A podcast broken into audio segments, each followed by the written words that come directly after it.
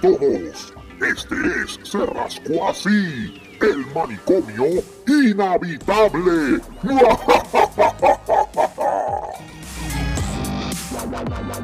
¿Qué es eso? Testicles, testicles, one, two, three. Testicle.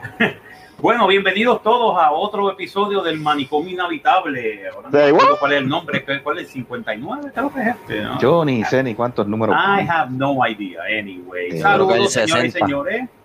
Este, Buenas noches, buenas noches, buenos días, Buenas buenas, tardes. Buenos días, este es Lord Rodríguez. Gracias, súbditos, Buenas- Sí, es es el 60, es el 60, ¿viste?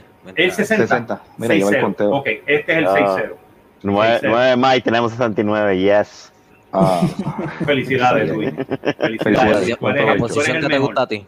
Eh, eh, señor Digo, Rodríguez, oh, señor yeah. Rodríguez, señor Rodríguez, señor Rodríguez, ¿me permite las presentaciones por hoy? Eh, sí, por favor, please. Eh, Presente, muchas gracias. presente. Bueno, bueno eh, váyase a cuerpo el nazo.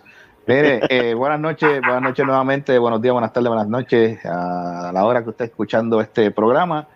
Bienvenidos sean todos. Eh, vamos rapidito a presentar aquí a los panelistas en la noche de hoy. Diablo, suena como bien tipo este Ojeda, maldita sea. Este, Bienvenidos nada, todos. este, bienvenidos todos. Señor Marco Rodríguez, buenas noches, bienvenido. Buenas noches a todos, señores. Buenas noches. Saludos, saludos.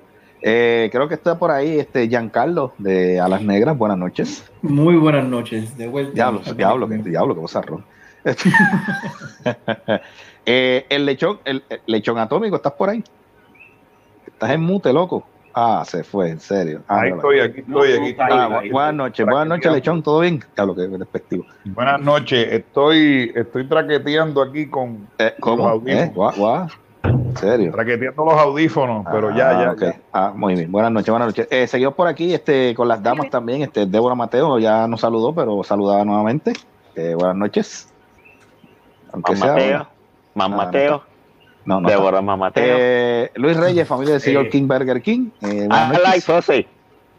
También, buen Bueno. provecho. Estoy aquí, es que lo voy a escuchar. Estoy aquí, estoy aquí. Buenas, buenas. Este, Carro está ahí. este, Carolyn. Carolyn, este, buenas noches, Carolyn, ¿todo bien? Ya, to- bueno, muy bien, muy bien, ¿cómo estás? Muy bien, qué va. todo bien, gracias a Dios. Eh, un japeito pendejo aquí, pero vamos. Este, y no como último, no como último, vamos a presentar al Mesías de los lunes por la noche, eh, el hijo de. Adelante.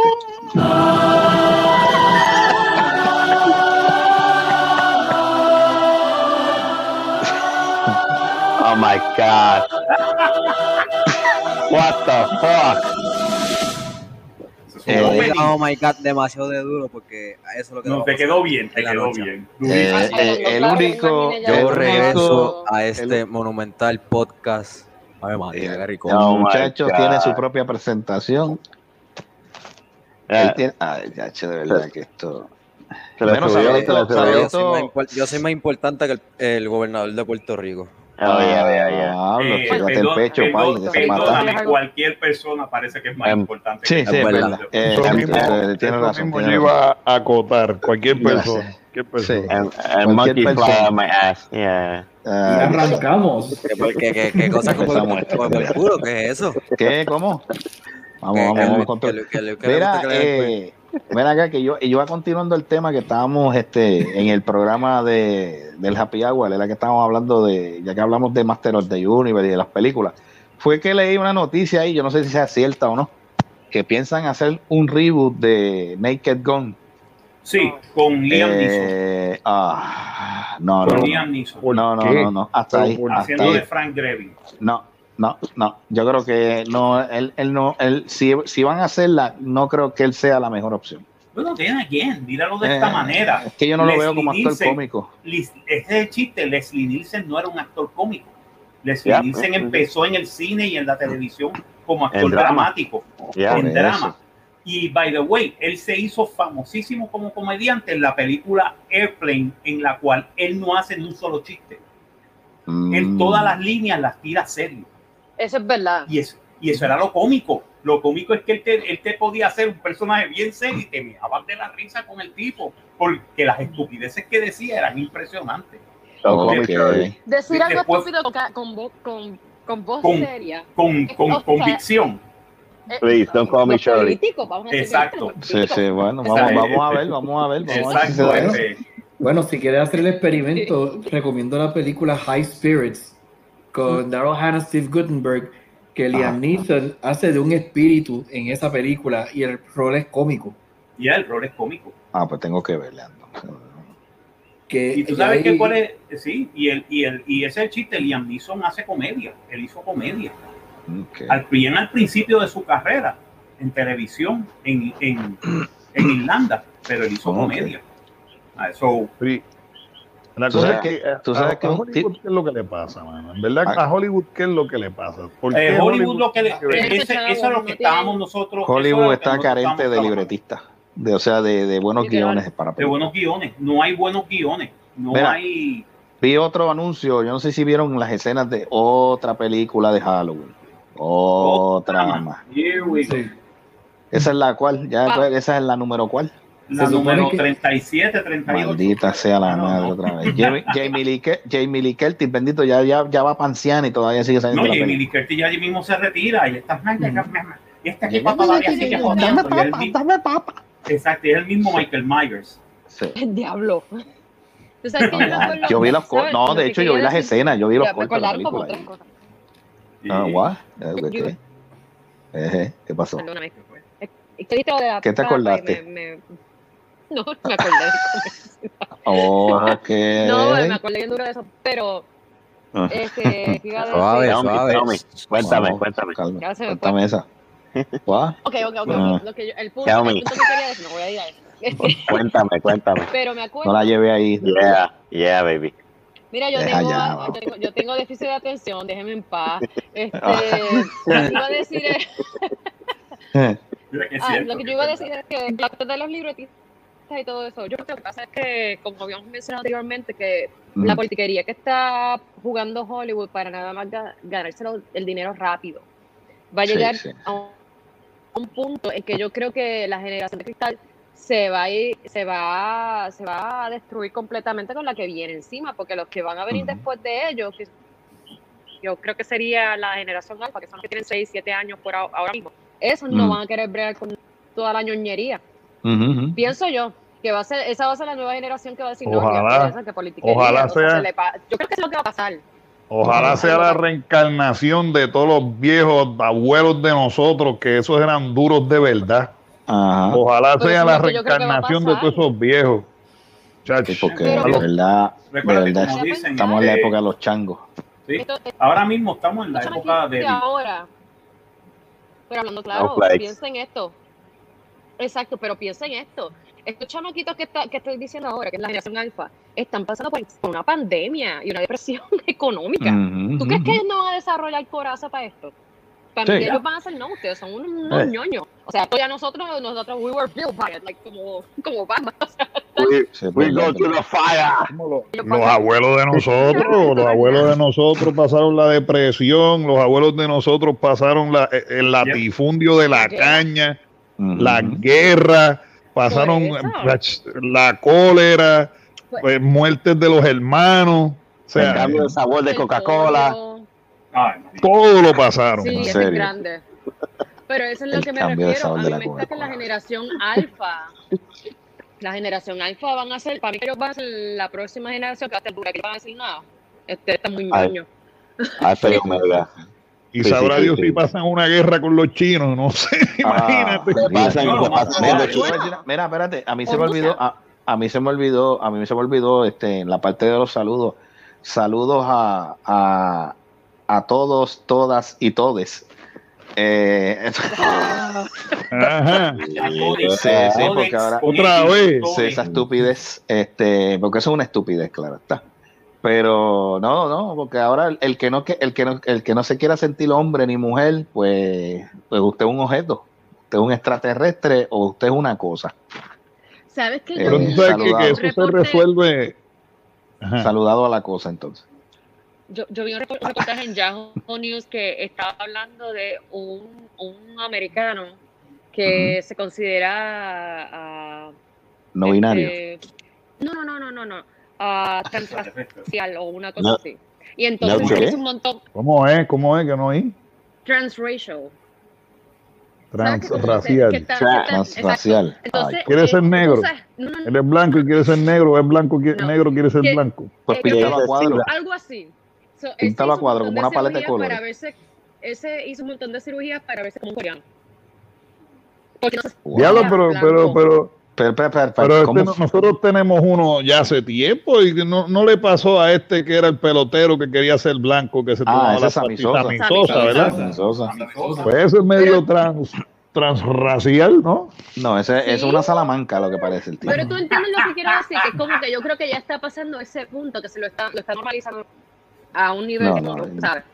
No, Es ya que, está pasando, la ya está, Yo creo ya que, está mira, pasando de ridícula. sinceramente, ah, lo que ocurre es que nosotros vivimos en un, en un mundo ya que para hacer noticias tienen que buscar ridiculeces para que la gente hable en Facebook y los algoritmos esos se activen. Y ya, ya hay tantos reporteros, tanta porquería. O sea, hay tanta gente estudiando porquerías en este mundo. Vamos a hablar claro. Y, es- y entonces siguen buscando de la porquería una subporque- subporquería, mientras hacen Sí. falta gente que estudien cosas como las ciencias básicas, las matemáticas, cosas así. ¿Y qué ocurre? Tenemos un montón de gente en las ciencias blandas, me cago en la madre. Y lo digo yo así porque soy profesor universitario en ciencias duras y no consigo estudiantes que estudien ciencias duras, carajo.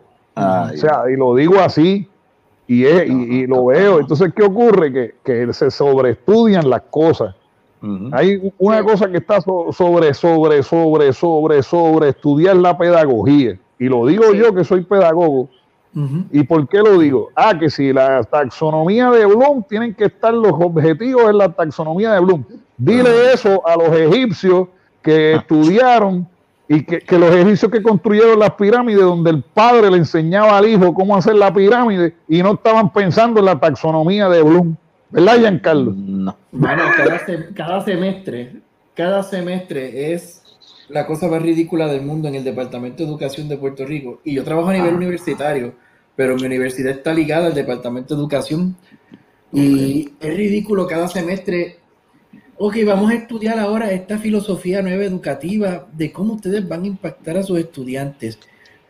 Va, tienen que llegar a este memo y coger este taller de cómo la pandemia ha afectado a los estudiantes en la sala de clase.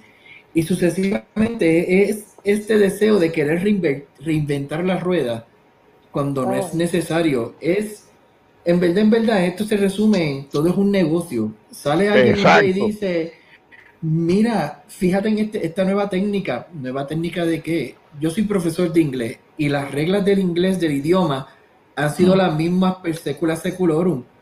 ¿Sabes? Un verbo es una acción, eso no pare más. Por eso yo disfruto cuando, cuando contesto de lenguaje inclusivo, como mencionó el compañero, pues tú te quieres identificar con una palabra nueva, pues bien por ti. Pero al final del día, cuando yo escriba la oración es he, she or it, tú me dices cuál tú quieres, Porque no, no hay Sí. más nada, pero tú tienes Muy bien. eh, es la sobreinformación. Ha llegado el punto de que incluso en las mismas universidades, a mí en estos días yo estaba revisando la matrícula que yo tengo para este semestre. Actualmente, al paso que van las cosas, yo tengo proyectado 39 estudiantes en cuatro cursos. Estamos hablando de 12 créditos, 39 dividido entre cuatro cursos. ¿Cómo va a ser? Diablo. Esa es la proyección que yo tengo en mi universidad a la fecha de hoy que revisé. Cuando yo por lo regular, la matrícula que yo recibía, estamos hablando 120 150 estudiantes por semestre. Que eso te menos, deja- menos estudiantes. No, es que eso te deja ver que si tenemos una... Y fíjate cómo todo va a la par. Empezamos hablando de las películas y todo esto. Y yo digo que todo va a la par porque tú tienes... Es tanta la información que ya tú tienes gente que no le importa, que lo que buscan es o quieren ser una estrella de YouTube o una estrella de Facebook o de una modelo de Instagram y no pare más nada, es vivir en una burbuja. Sí. Y entonces Sí. las profesiones se están perdiendo, los ingenieros, los científicos, incluso los mismos maestros se están perdiendo. Es más, búscate, perdona que te interrumpa. Sí. No, no, no. Búscate, búscate las estadísticas de cuántos estudiantes van a empezar el próximo curso escolar. Ha bajado. Yo, Ha bajado yo un no entiendo, yo no entiendo eso. Mira, ahora mismo nosotros recibíamos 90 estudiantes todos los meses, o sea, todos los semestres en nuestro departamento. 90. Ha bajado a 75, que no está mal, porque hay departamentos que lo que tienen son 30 y pico. Diablo. Entonces yo digo, y yo soy un profesor de ciencia de computadora, que es una profesión que tú estudias cuatro años y ganas bien. O sea, no, no es una profesión que tú estudias, este, o sea, que tienes que estudiar una maestría, un doctorado para ganar bien, ¿no? Aquí tú con cuatro años, es más, hasta con dos años puedes ganar algo bien. Ajá. Y, y, y la gente, y es computadora, que se supone que los chamaquitos estén este, ya, ya metidos en eso. ya metidos en eso. Te digo algo, antes era 90 entraban, grabamos 20, 25 por ahí. Ese, ese, ese básicamente ha sido siempre. Entran 90 y pico, se gradúan 25, 30 por ahí. Ahora Ujú. están entrando 75, yo estoy seguro porque fue un año atípico, tienen que haber bajado los IGS. Porque a Ujú. veces hace Oh, eso la claro. universidad. Que baja los IGS para que los cupos se salven y poder cobrar la beca que se espera. Exacto. Más 90 y pico de millones menos en el UPR. Uf. Así que te podrás imaginar. No, bueno, mira el ejemplo, ese ejemplo que trae Lechon es lo que yo me refiero. En la concentración de él son 90 estudiantes. Yo soy, yo como digo, yo soy profesor de inglés, yo soy cursos generales.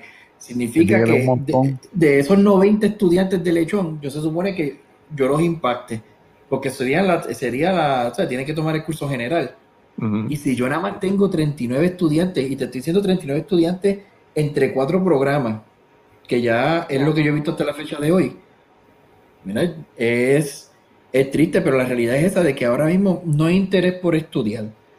No hay, ¿cómo te digo? Tú ves las mismas profesiones, es el mismo castigo, porque ahora mismo, en el mismo campo de la computadora, por partiendo de esa premisa, tú estudiaste, te estudiaste, te graduaste, tienes tu bachillerato, ¿en dónde vas a trabajar en Puerto Rico? Sí, no, pero fíjate, en Puerto Rico hay trabajo de ciencia y computadora Sí, ah, y, y lo hay, y hay bastante. Pero no es igual de remunerado que en los Estados Unidos, Pero te lo puedo garantizar. Y a ese es el punto que yo Pero- quería llegar. Pero el, en vivir en Puerto Rico, pues tiene su, o sea, pagas menos en ciertas cosas Ajá. y Sí. no te lo van a remunerar, tú sabes, en el estilo de vida que tú quieres vivir, pues va a depender de lo que tú hagas. Y, hay, y eso sí, aquí fábricas, olvídate de trabajar en fábricas grandes. Lo que hay en ciencia de computadora es tú agarrar eh, por servicios profesionales tu propio negocio, este, ¿cómo te digo? Este, chiviando, como dicen ahí, en la calle. ajá, ajá. Y sí lo vas a encontrar y vas a hacer dinero, vas a hacer dinero, pero te tienes que fajar, tú sabes. E- Eso, eso sí lo hay. Pero lo que a mí me, me revienta es, ¿dónde están estos muchachitos? ¿Dónde están? Porque es que yo sé que ha habido, ha habido un montón de gente que se ha ido, pero ¿dónde están? ¿Qué, qué están haciendo? Tú sabes. No sé.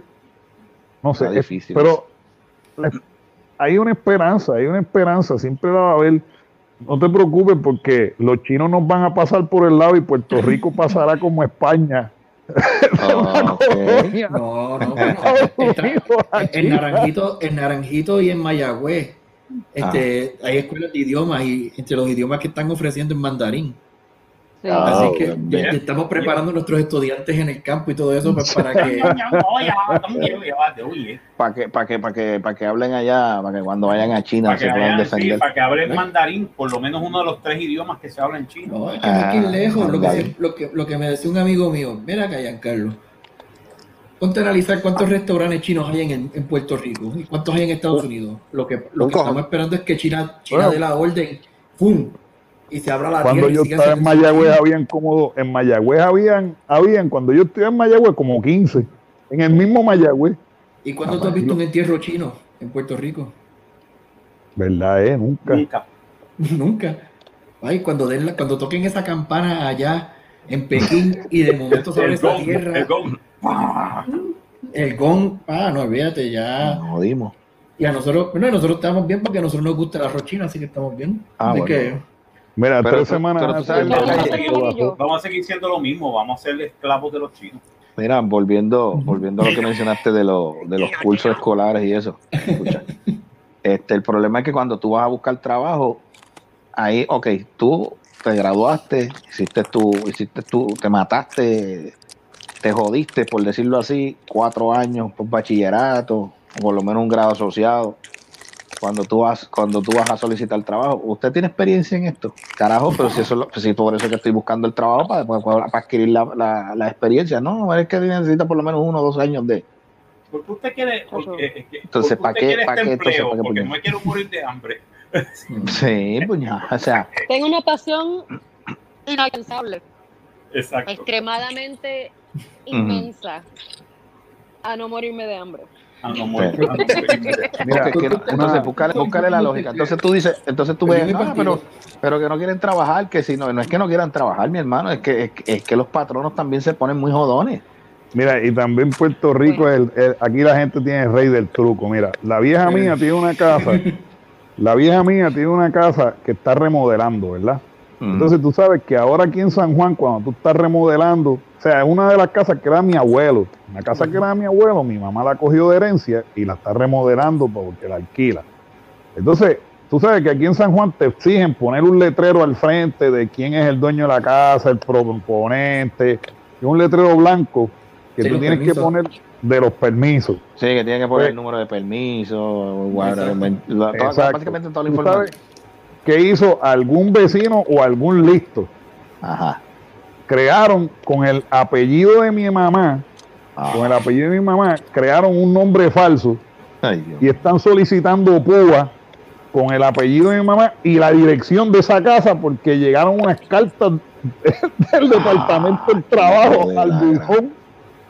¿Y qué pasa? Que en mi casa, aquí, yo me mudé en el 2015 y cuando yo me mudé, ah, estaban usando esta dirección como una persona estaba cogiendo servicios médicos y usando esta dirección como que vivía aquí. Y aquí Hijo vinieron, aquí vinieron a buscar una vez al tipo, este, los federales por fraude de tarjeta de crédito. Ey, a Bueno. diablo. Mira, chacho, si bien, ¿quién, Es- quién es dijo una vez? No, no. Nosotros en Puerto Rico el escudo de nosotros está mal. El escudo de nosotros es el cordero. Nosotros lo que necesitamos es una calavera con dos huesos cruzados y ese debería ser la bandera nacional, de, el escudo nacional Sí, de Puerto somos Rico. piratas. Eh, Somos unos país piratas. pirata. pirata. Diablo, vete mal. ¿Viste cómo está el truquero? No, Bueno, no, pero la jodienda, Yo- la jodienda, eh. la jodienda es que jalan chavos con esa, con, con ese truco. Digo, aunque están, aunque están cayendo.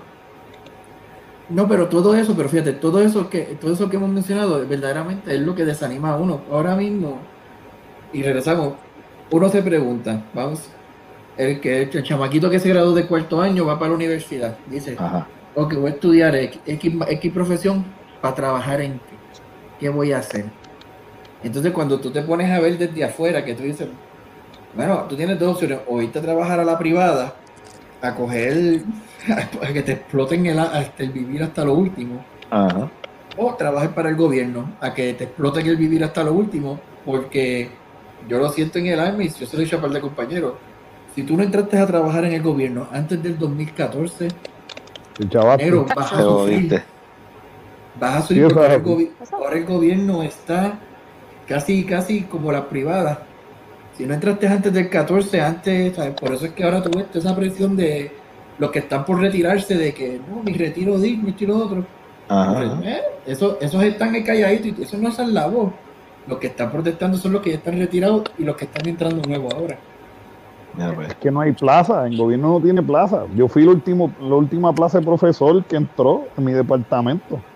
No se ha No, cogido yo más fui- plaza. Y fue en el Yo fui la 2009. última- Yo fui, la 2009. última, yo fui la última permanencia con la ley orgánica, con la ley 85 del Departamento de Educación, antes de que cambiara la que es ahora, la 50. Que ahora Oye. las permanencias no valen nada. Las permanencias en el departamento, pero si ellos dicen, y ese es el truco. Bueno, profesor, este, hay que cerrar la escuela, esto y lo otro. ¿Dónde usted? De Cagua. Tenemos una plaza en Manatí. Pero si yo soy de. Cagua, bueno, yo no lo estoy votando del sistema, pero esa es la plaza que hay. Porque usted es permanente, pues. Tú sabes, no te pueden votar, pero te hacen la vida de cuadrito Ajá. Chacho. hasta que uno, diablo, mira, con, mira, con- mira la que hiciste. Entonces la cosa es que tú tienes una generación que está subiendo ahora que ve eso mismo y dicen, ¿y tú te crees que yo me voy a meter a eso? Ah, no, no, Ah. mejor hago un canal en YouTube, hago un influencer o... Y ya. Eh, sí, sí. Mira, uno de los problemas que también hay es que la porquería de cosas que le meten en la cabeza en las escuelas a los nenes. Mira esto. Les dicen, no, tú puedes ser todo lo que tú quieras ser. Y tú, el, el cielo es el límite. Cojones, cojones, cojones. ¿Y por qué yo digo eso? Mira, mano, en el tiempo de nosotros, uno sabía más o menos, tú eres bueno para esto, tú eres bueno para esto, tú eres bueno para aquello. Y te decían, mano, en verdad, si tú eres bueno para las matemáticas, bueno para ingeniería, bueno para esto, bueno para ciencia. Eres más, eh, eh, no es qué te gusta hacer, no, es que en qué eres bueno. Seguro. Bueno, ¿Entiendes? Es como si a mí me dan un bate de béisbol y yo meto un batazo, pero no me gusta. Ah, yo no, no, no quiero jugar béisbol, eh, quiero ser natación y me meto en el agua y me hundo y, y no sé, y, y- y no sirvo para nada. Ah, no, pero como yo quiero ser eso, no se suaga. Si, si puedes batear bien, métete en el béisbol. Pero hoy en día no, es lo por- que tú quieres ser, no lo que tus meterte- habilidades tú tienes. por tirarte al agua y ahogarte, casi, pues te llevaste una, o te llevaste un trofeo, una medalla de participación, un trofeo. Ya no existe eso de primero, segundo y tercero. Ahora somos todos, todo el mundo se lleva un premio. ¿Cómo que todo el mundo se lleva un premio? Los que son Mm. buenos son buenos y los que no, no. Y eso, Exacto, entonces la, eh, el- la verdadera competencia no se, no se, no se aquilata. Y no se aquilata a la persona que de verdad se, se- El, problema, el problema es con, con, con ese tipo de, de, de, de re- de reinforcement. El problema que yo veo con eso es que la importancia de, de ganar uno, este, primero, segundo, tercero, ya se acabó, te oíste, como quien dice. Eh, es que le enseña a los niños desde pequeños a, a enfrentarse con. mira, a, a veces no va a poder. Y, O sea, que, y que está estaba bien. yendo entrecortado ahí. Está oyendo entrecortado. sí. ¿Me escucha ahora? No, mija, el problema no es ese. El problema es que el internet ahora. tuyo no sirve, es una porquería. Dios, mira esto. Sí.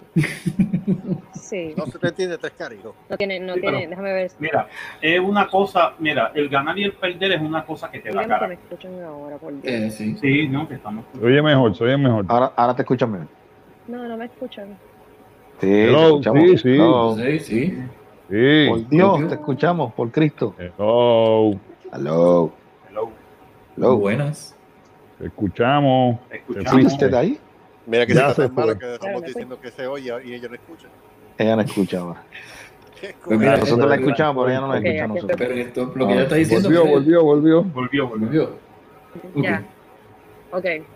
So, yo lo que estoy diciendo es que ah, lo bueno de tener primero, segundo y tercer lugar, y por los demás pues se chavaron, como quien dice, es que le enseña a las personas desde jóvenes a enfrentarse con que tú no vas a ganar todas las veces. Tú, si quieres realmente hacerlo, vas a perder en varias ocasiones y te toca a ti aprender a manejar tus emociones y seguir hacia adelante si realmente quieres ir por esa línea. Yep. Se les está, con, quien dice, consolando cuando se le da un premio a cada uno. Es como que, mira, está bien que tú participaste, está bien que tú hagas tu esfuerzo, pero si se te dan un montón de premios por nada más hacer el, me- el, el menos, como que dice, el, lo El mínimo mínimo, esfuerzo. Exacto. Lo que estás creando es que, pues, tú sabes, unas expectativas de lo que no va a ser real, realidad en el futuro, porque si tú eres un doctor, tú no quieres un doctor que sacó C o B, tú quieres el doctor que sacó la A, porque es el que tiene la mejor posibilidad de sacarte con vida de cualquier enfermedad que tú tengas. Exacto, ya. ¿Me entiendes? Eso es, es- es como, ese es el problema con ese tipo de escenario. Yo me, yo crecí entre medio de esas dos situaciones. Eh, yo nací en el 83 y yo me crié parte de los 80 y ya parte de los 90, que realmente recogí parte de lo que primero, segundo y tercero. Y después ya pues ganaste el premio de consolación cuando estaba como por intermedio. Yo de verdad fue los dos lados. Y Sí. este si tú no tienes las herramientas para aprender a manejar lo que lo que estabas diciendo anteriormente, la, la generación de los 70 y 80, con eso de primero, segundo y tercero, mano, sacaron un montón de gente que, que ya sabían por dónde ir, por la sencilla razón de que decían, mira, tú eres bueno para esto. Y esto es lo que y pues te gusta hacer aquello, pero esto es lo que tú eres bueno. Y aunque tú quieras hacer esto acá, deberías de concentrarte por esta línea, porque te va a dejar mejor futuro o mejor posibilidades para subir. Y entonces, pues, tú sabes, no es que no lo hagas, pero tírate por esta línea y después busca por el otro lado. Y eso no pasó con mi generación. No, y eso no es aplicable, y es aplicable a todo. Pues es la- a lo- ahora mismo vivimos una época de la línea de menor resistencia. Literalmente, yo siempre se lo he dicho a mis compañeros, tú quieres a- mi, tra- mi trabajo como profesor, como el de muchas personas, está limitado a, y lo puede hacer hasta una cuenta de YouTube. Y ya lo probamos este año que pasó con la pandemia, es decir, todo el, quien daba las clases era los videos de YouTube y para afuera. Y entonces tú tienes un grupo de personas así como que esperan ser premiadas con el mínimo esfuerzo posible. Y bueno, ya que estamos hablando de deporte y analogía, bueno, ¿han visto cómo se ha desempeñado el comité de, pues, ¿sabes? La selección boricua en las Olimpiadas. Muchacho. Mira, yo, to- yo, yo vi, yo he visto cómo están el desempeño ese de las Olimpiadas. Y por mi madre, que pasa lo mismo que siempre pasó con el equipo de baloncesto de aquí cuando se iban a los preolímpicos en Grecia y todo eso. Que era que se iban allá a beber ron y después no podían ni, ni- no podían con su vida. Pues para mí que eh, cambiaron el ron por el cannabis, papu. Esta gente fueron para allá, para Tokio, y, eh, y están allí en Tokio y la están pasando brutal. Y chacho, mira los japoneses, no, ¿para dónde vamos hoy? Vamos para el Monte Fuji, ¿para dónde vamos hoy? Para aquí, para allá, chacho, brother. Ya tú Ya, sabes. Aquí, aquí tienen Massinger. El tipo se tiró por la, por la patineta y se cayó rapidito, mano. ¿Ves? Empezando, yo vi eso. El Hablando cannabis, papo, yo- haciendo escaño, estra- A mí me- estrago. A mí eso me dio vergüenza porque yo cuando estaba corriendo que que estaba chamaquita bien, mano, o sea, ¿cómo caramba? Yo no quiero decir, no quiero decir la palabra. ¿Cómo caramba tú te quedas en la primera? Tirándote de la rampa. De hecho, tú viste quiénes- quiénes ganaron la de oro en femenino en patineta. Una, una, una nena de 13 años. Tú veas. El, el patineta este, de- de- en femenino. Las que, las que ganaron ahí fueron, ni- ninguna llega a 15. Y en masculino, pues empezando, reventado. Tenemos, tenemos esto, esto. Sí, ahí el tiene decir. algo brutal. Sí, man, llevo diciéndolo. Marca mis palabras. Que es lo que ¿Qué mijo? Eso. Hermano, eso es, eso. Vamos, vamos en patineta. ¡Plá! Vició desde la primera. Yo. Desde Oye, yo, mano, este es lo más que y te voy a decir una cosa, el equipo de. Estados Unidos en baloncesto también les dieron en la cara, les dio Francia. Francia. Francia. Mano, yo vi eso también. Yo dije, Francia, ¿en serio? Mm. Yo vi eso. ¿En serio? que yo me quedé así. ¿Qué yo, carajo ¿qué saben los franceses de baloncesto? Lo que saben son baguettes y rendirse en guerras mundiales. What the... Seriously. Mano, yo vi en baloncesto, yo vi eso y yo dije, ah, Pero yo me lo gocé, No, qué porque yo dije que bueno. Eso, eso le baja. pues, Le baja. ¿Se oye bien ahora? Sí, so- Sí, uno, está ¿no? mejor, está mejor. Es que lo le baja uno dos a los americanos, porque los americanos, como siempre, si viste la- el opening de las Olimpiadas de NBC, esto es, mano, un poquito más y te, te violaban con un dildo con la bandera americana. Porque Ya, eso, ya, fue, bro. eso fue the United States. Oh my God, look at them. They're so beautiful. They're, don't care. O sea, ¿Y por qué they're tú crees que athletes estaban like tan anybody Bueno, else.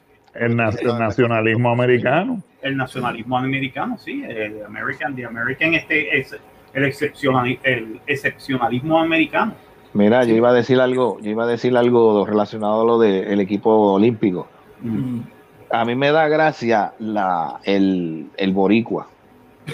Eh, porque si tú ves, y eso pasa casi en todos los deportes, y voy a dar el ejemplo de Tito Trinidad. Tito, Tito Trinidad, mientras ganaban las peleas, Puerto Rico, eres nuestro orgullo, que sí, qué sé yo, bla, bla". cuando lo cogió Bernard Hockey y le dio la aquella zurra, Mm. ah, perdió. Ah, ahora, ahora, es, ahora es singular, no eres plural. Mira qué cosa. Fíjate. Y ahora que tú traes eso, tú sabes con O sea- quién a mí me, me da un poco de preocupación y lástima incluso. Porque estoy- lo estoy viendo todo con la de ping-pong, Adriana Díaz. Bendito. Y, sí. y- y fíjate por qué, y, y va, y va a tono a lo que, a lo que acabas de mencionar. Ella, en términos de la pre- en, todos los días salen el nuevo día o en primera hora, anuncios con el Banco Popular, chichichija, un montón de cosas. La hermana perdió de la primera. El otro muchacho también del saque. Ella salió ayer o antes de ayer leí en primera hora ella que fue inteligente. Si lo hizo, pues le quedó bien. Que ella se desconectó de todas las redes sociales, Muy todo bien. eso para enfocarse, pues, en el torneo de ella. Mm. Por eso, porque, como vemos, el insumo de información, la gente ahí, como dice, si La ganó, presión. ganamos. Si La perdió, presión. perdiste. y- Perdiste tú. Y lo triste es de que yo digo, de, ¿qué va a pasar de ella? Vamos a ver la vida, la vida de ella ha sido en el ojo público, en todas estas competencias de ping-pong y todo esto, prepararla para esto, que ella no gane. La recibirán, la van a recibir aquí con los anuncios y con esto y lo otro. Ese es el Esa, problema. esa muchacha se ha criado en el ping-pong, Sí. no ha pisado una escuela en su vida. La educación de ella ha sido este, casi, casi homeschooling. Mira, pues. Sí. Que sabes que hay unas cosas que, y por eso encuentro, esta Olimpiada también la encuentro interesante, porque incluso debido a la pandemia, Ah, los mismos Estados Unidos, y por eso es que tú ves que Estados Unidos está cogiendo, está cogiendo golpes en, en- en muchos En eventos que ellos dominaban, pero ¿por qué? Porque literalmente la raya, se trazó la raya y ahora está todo el mundo en igualdad de condiciones. Porque estaba todo cerrado. Tú, atleta, busca cómo tú vas a entrenar este, a tu tiempo, eh, ¿sabes? En lo Ujú. tuyo desarrollarte para competir en la disciplina. Porque entonces no hay gimnasio, no hay esto, no hay auspiciadores, no hay, ¿sabes? Todo esto que siempre ha corrido ya no lo hay. Eso ha sido a pulso, como uno dice. a Sí. pulso. Y ahora y tú lo ves, como digo, y ya tú lo estás viendo en el par de convencer que tú te quedas como que diablo. Pero ven acá, este, eso es cierto de que creo que dos o, o uno o dos de los, de los empe- empezando las Olimpiadas, creo que hubo dos descalificaciones. ¿En qué fue eso? Pues yo rápido leí eso y Ah, en el cannabis. Hubo una muchacha que, sí, no, hubo una Sí. muchacha que dio positivo en cannabis medicinal de Estados Unidos. De. Estados Unidos. Ah, esa fue Ah, la que, en- pero eso fue, eso no fue ahora, eso fue en, en la eliminatoria. Ah, en por, el eso, por eso, Unidos. por eso que empezando, Sí, pero- empezando, rápido empezando los de estos ya, ya vino pa, y lo sacaban, pues cariño, pero ella, ella va a correr, no le permitieron, ella no puede, por la suspensión, no puede participar de los 100 metros, que era la, el- la carrera el de evento ella, que iba ahí. el Ok. evento de ella, pero entonces creo que va a participar de relevo. Ok. Oh, ok. O sea, que ya va a participar en el relevo, pero ya el de los 100 metros, que era para Ya, que ya ya quedaste fuera, pero es, Fuera. Ah, es como todo, desafortunadamente, mira, yo entrené, yo fui gimnasta por muchos años, y te voy a ser bien honesto, ¿sabes? En el mismo, utilizando el deporte de la gimnasia, toma tiempo, hay que dedicar, son horas que uno tiene que dedicarle, definitivamente, y sacrificios que tú no te quieras imaginar. ¿Qué es lo que ocurre? Tú te preparas para todo esto, para ir a una Olimpiada, tu mente está en que quiere hacer eso, pero ¿qué ocurre? Y lo digo yo, uno, es uno como atleta es responsable de sus acciones. Si tú sabes, porque contra, lo primero que te dicen a ti este es el reglamento, tú no puedes hacer estas cosas, tú no te puedes meter estas drogas, estas vitaminas, estas nada de esto. Porque te van a hacer, eh, y porque ellos hacen pruebas de dopaje ahí No, sorpresa. Y la, y la cosa no, la cosa es que las pruebas de dopaje se han vuelto estrictas Sí. por lo que pasó en las últimas Olimpiadas con, eh, con Rusia. Ajá. Rusia. Rusia lleva dos Olimpiadas suspendidos de Y ya, participar en los días. Si tú ves, si tú ves el, el desglose de, la, de las medallas, fíjate Ajá. que aparece una que dice ROC. ROC son esos atletas dentro de las naciones rusas y todo esto que están participando, pero no están participando por Rusia. Mm. ¿sabes? Porque por los efectos Rusia está suspendido. Ellos están como, pues, como independientes, participando Ah. en las Olimpiadas, aunque pertenezcan a la nación. ¿Pero por qué? Porque cuando decían que esas pruebas de dopaje y una investigación que salió masiva que dijeron, país, tú lo que están mandando ahí para competir son luchadores de la WWE, no me jodas. Ay, a diablo. todo, todo el mundo Pues, drogado. Esa es la, la, la tradición aquella soviética. Tú sabes que los soviéticos se tiraban esas maromas. Chacho, tú, tú Y ahí decías, es que tiene un- la película aquella de Rocky 4 que tú veías a Drago que, que lo Ujú, tenían ujú, con 20 mil puyados y, y con 20 mil máquinas y cosas. Chacho, imagínate, tú decías, diablo, como ese macho dio cinco vueltas en el aire y todavía, y todavía está dando vueltas, no tocó ni el piso. Sí, atletismo. Ocho. Pero como dice el comediante Bill Burr, deberían dejar que los atletas compitan, que se metan lo que les dé la gana. Y ya, los usamos de conejillos de India. Si no se mueren con eso, hmm, ah, pues espérate, vamos a utilizar estas esteroides para otra cosa. Y ya. Imagínate, las Olimpiadas en vez de durar dos semanas, dos días y un almuerzo. Engaño. Diablo. Oye, Imagínate. y vi- vieron la de Costa Rica que la que la descalificaron y la van a sancionar porque en su en su de estos de baile, de esos de baile de gimnasio, al final se hizo la señal de Black Lives Matter. Es una estupidez. Y yo estoy Mm. seguro que la costarricense esa este, ni sabía que esa es la señal de Black Lives Matter. Hizo Ah, algo así, pero- se levantó el puño de una forma. Y ahí volvemos a lo mismo, porque Tokio lo dijo. ¿Sabes? Tokio dijo, no se va a aceptar, no se va a tolerar nada, nada político, Propaganda, mucho menos ninguna propaganda. propa- ninguna propaganda y me- mucho menos propaganda de Black Lives Matter. Porque incluso, bueno, ya mira lo que pasó con el equipo de balompié, Ya, to- hicieron, tocando el- hicieron el el- himno, tocando el himno, hicieron eso y perdieron con los suecos. el Perdieron con la sueca.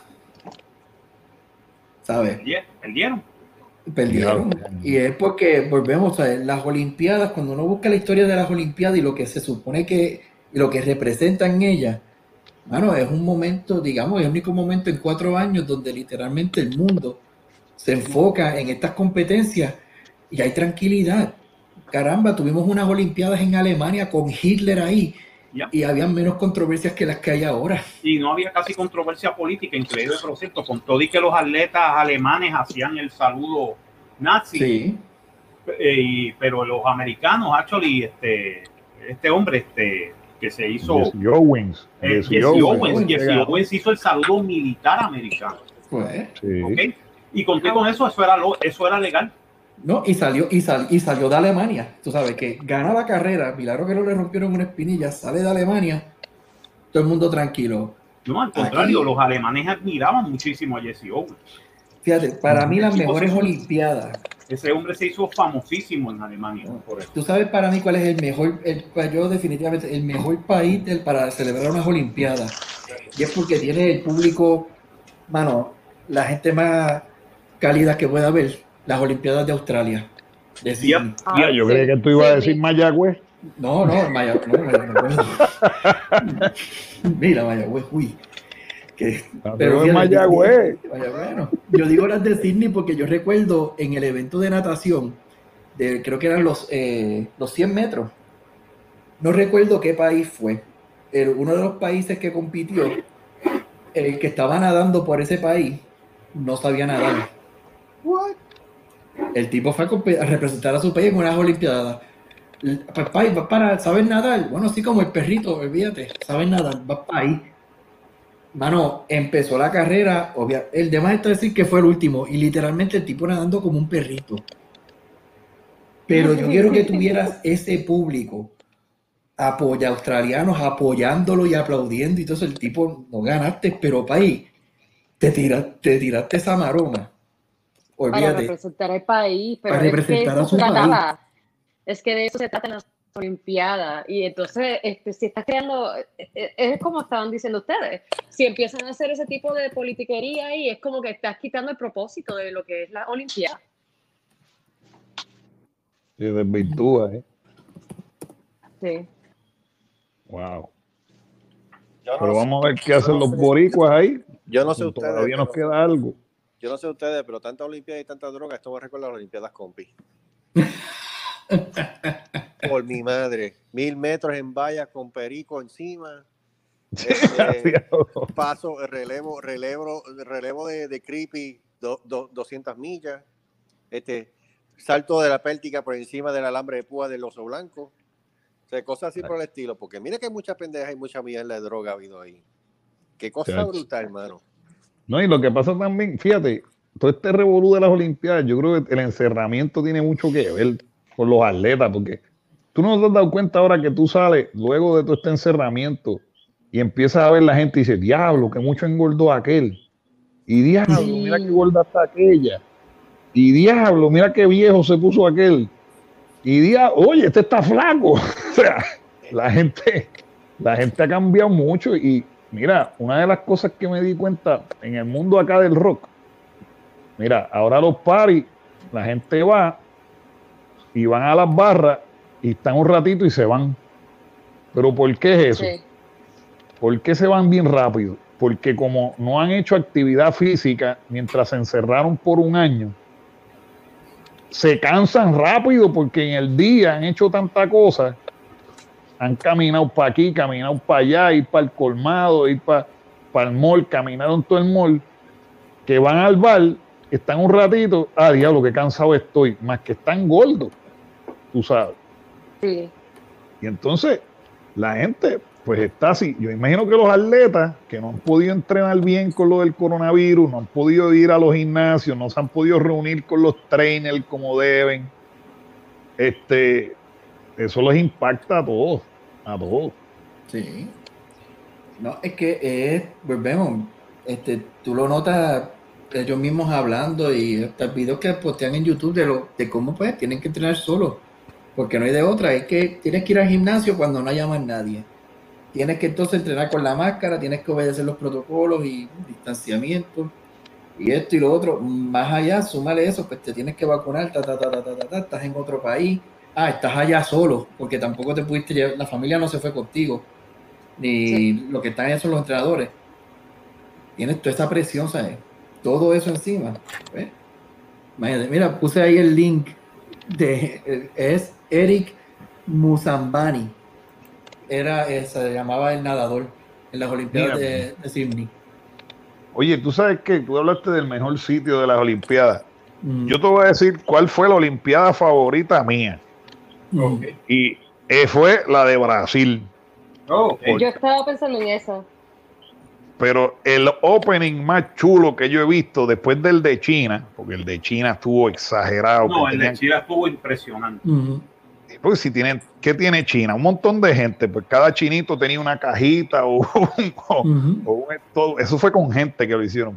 Pero lo que nadie se esperaba en el de Brasil fue que de momento se apagan las luces en ese opening y sale Giselle Bonchen, la modelo brasileña, caminando y el tipo en el piano tocando bossa nova. ¿Y qué te están diciendo en el mundo? ¿Cuántas modelos de Victoria's Secret no han salido de Brasil? Ujú. De Brasil. Ujú. No, las modelos más lindas han salido de Brasil. Y Brasil lo que tiene es, Brasil lo que tiene es la misma mezcla que tenemos nosotros en el Caribe, es lo mismo, Ujú. indio, negro y español, no hay más nada. O sea, yo digo, diablo, o sea, ¿quién hubiera eh, pensado que ellos hubieran dicho, ok, ¿qué tenemos nosotros? Un montón de supermodelos que están bien buenas.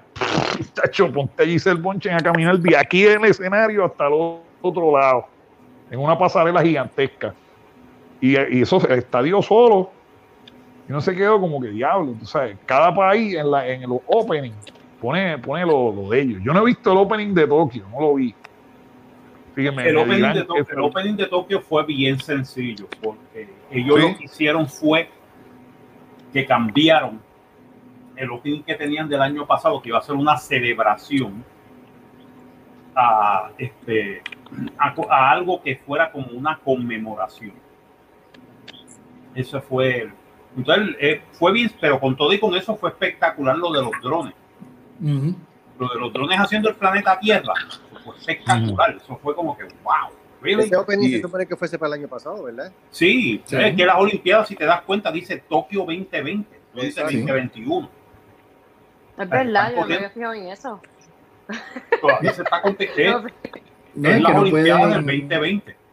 Es que imagínate cuánto le iba a costar a ellos tener que rehacer, ponerlo Sí, re- re- re- rehacer todo, ¿sabes? Todo el, el branding de las Olimpiadas. Eso iba a ser billones de dólares. Ah, pero si se llega a hacer en Puerto Rico, lo hacen el cambio, hacen el, hacen el cambio, una orden de compra, empeñan el país, tiran bonos por ponerle el uno. Por ponerle el uno, tiene que ir a una, convo- a una ¿Cuántas plantas eléctricas convocatoria. en Puerto Rico? ¿Ah? ¿Cuántas plantas no. eléctricas en Puerto Rico para mantener eso? Exacto. ya. Un huevo. Un Eso Pero huevo. te lo digo, el, la- el- el opening de las Olimpiadas de Tokio fue. Yo lo que quiero es que en el, que en el ending por lo menos salga un Gundam. O sea, más.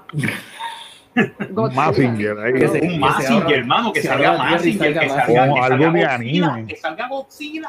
Diablo, Godzilla. Godzilla, que Pikachu. Gojira ahí en el, en el estadio. I want that. Come on. Es Tokio. Los Power Rangers ahí. Los Power Rangers. Pikachu. Eso a mí me estuvo bien raro. Pikachu, sí. como esa y no la tiraron. Que No, un montón de Pikachu, Pikachu y de, y Ellos, de ellos Charizard, entraron sí. con, con Chun-Li. música de, Tienen tanto. de- de videojuegos. Porque, o que salgan un montón, o que salgan un montón de tipos corriendo a lo, a lo Naruto. Ya, O hasta Mario, algún Mario o algo así. Algún Mario. Yes. pero no, no salió tres carajos. By the way, alguien ha visto, eh, yo he estado viendo algunos de los openings de las eh, algunos de los de los de los de los narradores de las Olimpiadas en Japón en NHK. ¿Alguien, ¿Alguien los ha visto? Uno, de los tipos, uno de los tipos las, ayer salió vestido de Naruto. What? Ah, So yeah, they're doing it. So, de- están saliendo como diferentes personajes de diferentes animes. Están haciendo good. cosplay. Y están haciendo cosplay. So, hey, bueno, es Japón. Gracias a Dios. They, they- they can do it. They do it. Sí, sí, ¿De sí. Esos son los inventores del cosplay. Might as well. Pero, sí, pero imagínate, Japón tiene tantas cosas que podía sacar. Ellos tienen samurai, la- las dinastías, Claro. tienen Sí, tecnología. No, mira, en el opening, en el opening el ellos, ellos hicieron kabuki. Salió un tipo Que hicieron kabuki. kabuki, sí, este teatro Es bien bonito. Sí, eso es bien bonito. Sí, pues hicieron, hicieron una, una de las partes era el teatro kabuki y les quedó muy bien. Ah, imagínate.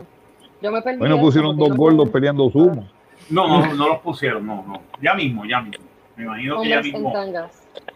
Hombres en Ok. tanga ahí. Uy, los comieran Gordos, Sumo, en sumo tanga. en deporte Tirando arroz. Tirando arroz. Tirando arroz y sal Bueno, para las bendiciones de los dioses. Qué desperdicio. Exacto. Por eso nomás yo puedo hacer una, por eso nomás se hace una paella o se hace un. Pero Están adobados.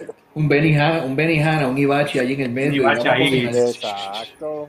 exacto No, es que ellos tienen pero- tela para cortar. Esa gente tiene tela para cortar. no, es que la, la, la una geisha, bien lindas. Sí.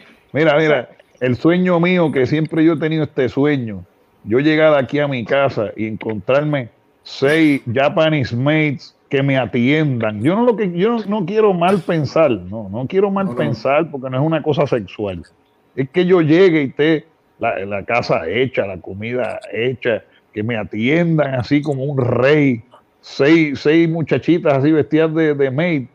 Eh, pues ellos pueden poner maids allí, las muchachitas vestidas de maids maid allí. Bueno, by the way, by the way, este, en el- creo que en el, en el Village, en el Olympic Village hay un Mates Café. So, ya, Es que eso es bien de ellos, sí. eso eso es es de bien ellos, ya. Y que, y que canten así como, con- que suenen como guimitos, tú sabes, que eso suenan como guimitos. la- la gente. Yo creo que yo eso fue hace, eso fue hace tanto tiempo, pero Puerto Rico tenía como un made café o estaban tratando de hacer algo así. Yo creo que Estaban tratando de hacer algo así, sí. En, la, en, en algunas de las de estos de nosotros hicimos Mates Café en, en, lo- en, en las convenciones. Yeah. Sí, yo me acuerdo de eso. Wow, no, no lo sabía. Y ya, en las convenciones que corríamos nosotros en Puerto Rico, este, de cómics, pues teníamos Mates Café. Y eran buenísimos, eran bien buenos. Sí, porque eso en realidad es como para pasarla bien y estar Es para pasarla bien, sí, es para- es una estar- Una idea, cosita o cute. sea, Es una cosita cute. sí. Mm. Es una cosa que y eso es parte de la tradición, ¿sabes? Que es algo cute, que es algo que, que, que tú, que tú este, te, te lo gozas. Te, te- Tú sabes que yo me leí de ese tiempo, yo me morí de la risa. No me acuerdo si fue un meme o algo así. Caramba, me voy a matar aquí yo. Pero ¡Ay, Dios mío! me Ay, topé yo. bien duro. Cuidado, Este, cuidado, no te vayas a cocotar. le- Sí, no, ya casi.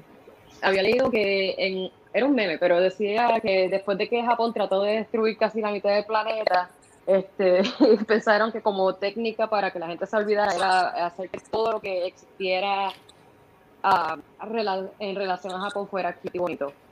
Y que así fue que Sí. volvieron a otra vez a conquistar el, básicamente el mundo para a el- básicamente han conquistado el mundo sin tener que pegar un tiro. Sí. Exacto. Sí, porque se dieron, se dieron cuenta, es lo mismo que le pasó a los alemanes. Los alemanes trataron dos veces de conquistar al mundo militarmente, se dieron cuenta que esto no funcionó y lo que dijeron fue, ¿sabes qué? Nosotros somos buenos haciendo carros. Let's do it by the car way. Let's do Fíjate. it with cars. Y fíjate que, Hicieron que- con carro y con otras cosas. Sí, con carros y con otros Ah, equipos electrónicos y eh, Son buenos ingenieros los son condenados. tremendos ingenieros y básicamente saben que tú quieres un buen un buen tren o un buen este sistema de software tienes que llamar a los alemanes para que te construya la Siemens Y no te crees, y mira, y, y añádele ¿quién, ¿de dónde es Pfizer? Sí. Ya. Sí. La vacuna es alemana. La verdad es alemana. Pfizer es alemana. ya. Somos, somos arios. Mira, Pero mira, pero mira, que pero fíjate Pfizer. esto. Mira, Sí, alemán. Alemania, Japón, Italia, los tres axis. los tres Pues, Ale- así. como, como mencionamos ahora, Alemania, pues los carros, los eh, farmacéuticos, túneles y todo eso. Japón, que dicen, pues para no hay PlayStation para nadie y para el carajo Sony. Exacto, no, no. Todo lo que es, lo- todo lo que es la todo lo que es ahora la cultura popular, ¿No? ni más de la mitad es japonesa. ¿No? Y entonces Italia, pues, Italia se es la moda. Se quedaron sin moda, se quedaron sin pizza, sin pasta. Ahí es que uno, ahí es que uno, un viajero en el tiempo diría como que, hmm, habrá, habremos, hab- hubiera sido buena idea perder- hacerles perder la guerra. Hmm, si hubieran Eh, ganado. Si Hmm, hubieran ganado, en, eh, Hmm. nada de eso se hubiera dado. Y Florencia, pero fíjate, hmm. Florencia Fíjate, que yo- fue yo- yo por creo que mucho sí. tiempo. ¿sabes? No, yo creo que no. Yo creo que ese es el chiste. El que hubieran perdido hicieron que buscaran otra alternativa no destructiva. Exacto. Bueno, sí, Ya, no ya. destructiva, pero, no destructiva. pero- Míralo de esa pero- manera, hermano. No, no, no. y- Eh, y- y- en la misma mentalidad que estaban los alemanes de traer a los Einsatzgruppen y básicamente matar a todo el mundo que estuviera detrás de, las de, de sus líneas por, eh, por, por etnia, hubiera seguido pasando. No, los no, japoneses quitando- también estaban en la misma mentalidad. No, Sí, ellos perdieran cierto, tan hablando. asquerosamente que ellos perdieran tan asquerosamente, actually hizo que, que cambiaran de opinión. Pero Eh, con todo y hizo eso, que ellos, ellos, fue, ellos hicieran esto y lo matizaran de otra manera. sí, pero tanto, Now the tanto world is el- actually much better. digo, tanto el Volkswagen como la Fanta, como los avances científicos y la medicina, es que Pero- es. No, no, es que los, yo, yo diciendo los avances científicos en la medicina se hicieron por el, por el sacrificio de Ujú. miles de miles de judíos. Exacto, Ah. no, no, por eso yo lo estoy Sí. de, de- de- de lo que, es como te digo, la necesidad de la madre de toda invención. Pues que no quita que aún, Bueno. gana- que aún ganando también se diera esto, porque Estados Unidos ganó. ¿Y cuál ha sido la aportación más grande de ellos? Pues la bomba atómica. Ay, gracias. La bomba atómica y este un montón de cosas Mira, y, este, y que ellos se No solo ellos- Estados Unidos ganó, exacto, la Unión Soviética ganó Eh, también. exacto también, También, eh. había, había el Ganó el contrabalance. eje. El Mira, ganó el eje, no, contrabalance era ganaron los aliados. Ganaron Ganaron los también. aliados. Por eso es que después viene la Guerra Fría, porque después, Exacto. ¿quién es el biggest player en, el, ¿Quién en la cancha? ¿Quién Ujú. quiere hacer la hegemonía más grande? ¿Estados Exacto. Unidos o la Unión Soviética? ¿Entiendes? Y ahí fue que empezó, em- la carrera espacial empezó por eso. A la carrera Sí. espacial empezó, who has the biggest rocket? Sí, este, para ponerte O sea, allá la bomba atómica al expresión, otro Carol- lado. Caroline, eso era un dick measuring contest. Bueno, Este. ¿Quién tiene el cohete más grande? Yo lo tengo más pero grande. tú, Oye, tú pero no viste el ustedes cohete de Jeff vieron- Bezos, el de Amazon. Hablando- Sí. no, bueno, eh, eh, sí, esta gente, Jeff Bezos, yo me, yo no me, yo me estaba muriendo de la risa cuando yo vi ese cohete y yo vete. No, yo vi el cohete y yo dije, oh my God, Doctor. Sí, Jesus, sí. No, ¿Verdad que sí, mano? Doctor Evil. sí. Pare- Parecía Eso- Dr. eso Evil, parece sí. un- Eso parece un Johnson. ¿Qué estás haciendo? No, capitán, mire lo que está pasando en el Eh, ¿Sabes qué? En Amazon hicieron un video de eso, ¿verdad? Sí, hicieron un Sí. video de eso comparando el de este y comparando el, el, el, el, el cohete de, de Doctor Evil en, en Austin Powers, En Austin Powers. que es un... Pero oye, Está brutal, mano. Vamos a hablar Nadie claro. Aquí el, el, el tipo que en realidad originalmente lle- le llevaba a toda esa gente ventaja porque lo quería hacer de verdad era el de Virgin Atlantic. Ujú. Sí, Ese no, es no. que hace años venía con el avioncito que iba para el espacio. Te voy a decir una cosa. Una semana antes él le ganó porque el tipo fue más alto. El tipo no estuvo a tres millas, el tipo estuvo a tres millas y media en un cohete que no era, que no era una cápsula. Actually bajó, aterrizó. Se puede reutilizar otra vez. Sí, es un avioncito, sí. es un avión, es un, es un glider. Y ese, y es el que abrió para mí la, la puerta de que se pueden hacer vuelos subsónicos. De- de- vuelos, este, mejor dicho, este, no subsónicos, son supersónicos, pero son Supersónicos. supersónicos encima de la atmósfera terrestre. O sea, que tú puedes la viajar estratosfera. en la estratosfera, que tú puedes viajar desde desde Londres hasta Australia en 30 minutos. Coño, London to bueno. 30 Ujú. minutos. Eso es, lo, eso es lo próximo que él va a hacer. Ese- esa es la prueba, sí, Sí, porque uno de los problemas grandes que nosotros tenemos ahora es eso. Tú sabes lo que es media hora, brother. Media hora. puedes viajar mitad del mundo. La mitad del mundo en media hora. Media sí, hora. sí, sí, sí, tiene lógica. Yo estoy loco de que Tesla es cuando te- el, el Supertren que está trabajando él. Vamos a la, la meta si de él Lo que pasa es que de más- costa a costa. Sí, ese va a ser más trabajoso porque Ujú. recuérdate que estás trabajando para hacer una cosa que no tenga drag y siempre va a haber drag del aire. Sí. O sea, en, en la estratosfera me di cuenta que eh, este Branson tiene, tiene la- esa solución más clara. Porque recuérdate, al no tener, al no tener gravedad, no tener aire, no tienes resistencia. Sí, ¿no? Y que la cosa es que tienes un vehículo reusable. Reusable. No es que- Ese es el palo. Básicamente, bajan los de estos, ya ellos tienen todo ya programado de que puede bajar, no tiene resistencia de la atmósfera, baja, te vuelves un avión y aterriza en cualquier pista. Coño, mano. ¿Y, y los pasajes a cuánto? Ah, 25 mil pesos. Ah, bueno, eso es ahora, sí, eso es ahora. eso pero ahora, como el Concord, el, el Concord eh, este, fracasó porque los pasajes eran bien Eran caros y, carísimos, que- eran y carísimos. porque era caro mantener el Concord. Eso Sí, casi se y- tuvo que meterle el gobierno. Sí, pero mira, pero tú buscas, tú, buscas, tú buscas ofertas por Priceline y yo creo que hay un pasaje barato. Yo sigo diciendo que va- van a bajar los pasajes. En menos de 10 años vamos a ver los pasajes estos en vuelo subsónico a mil dólares, mil doscientos dólares.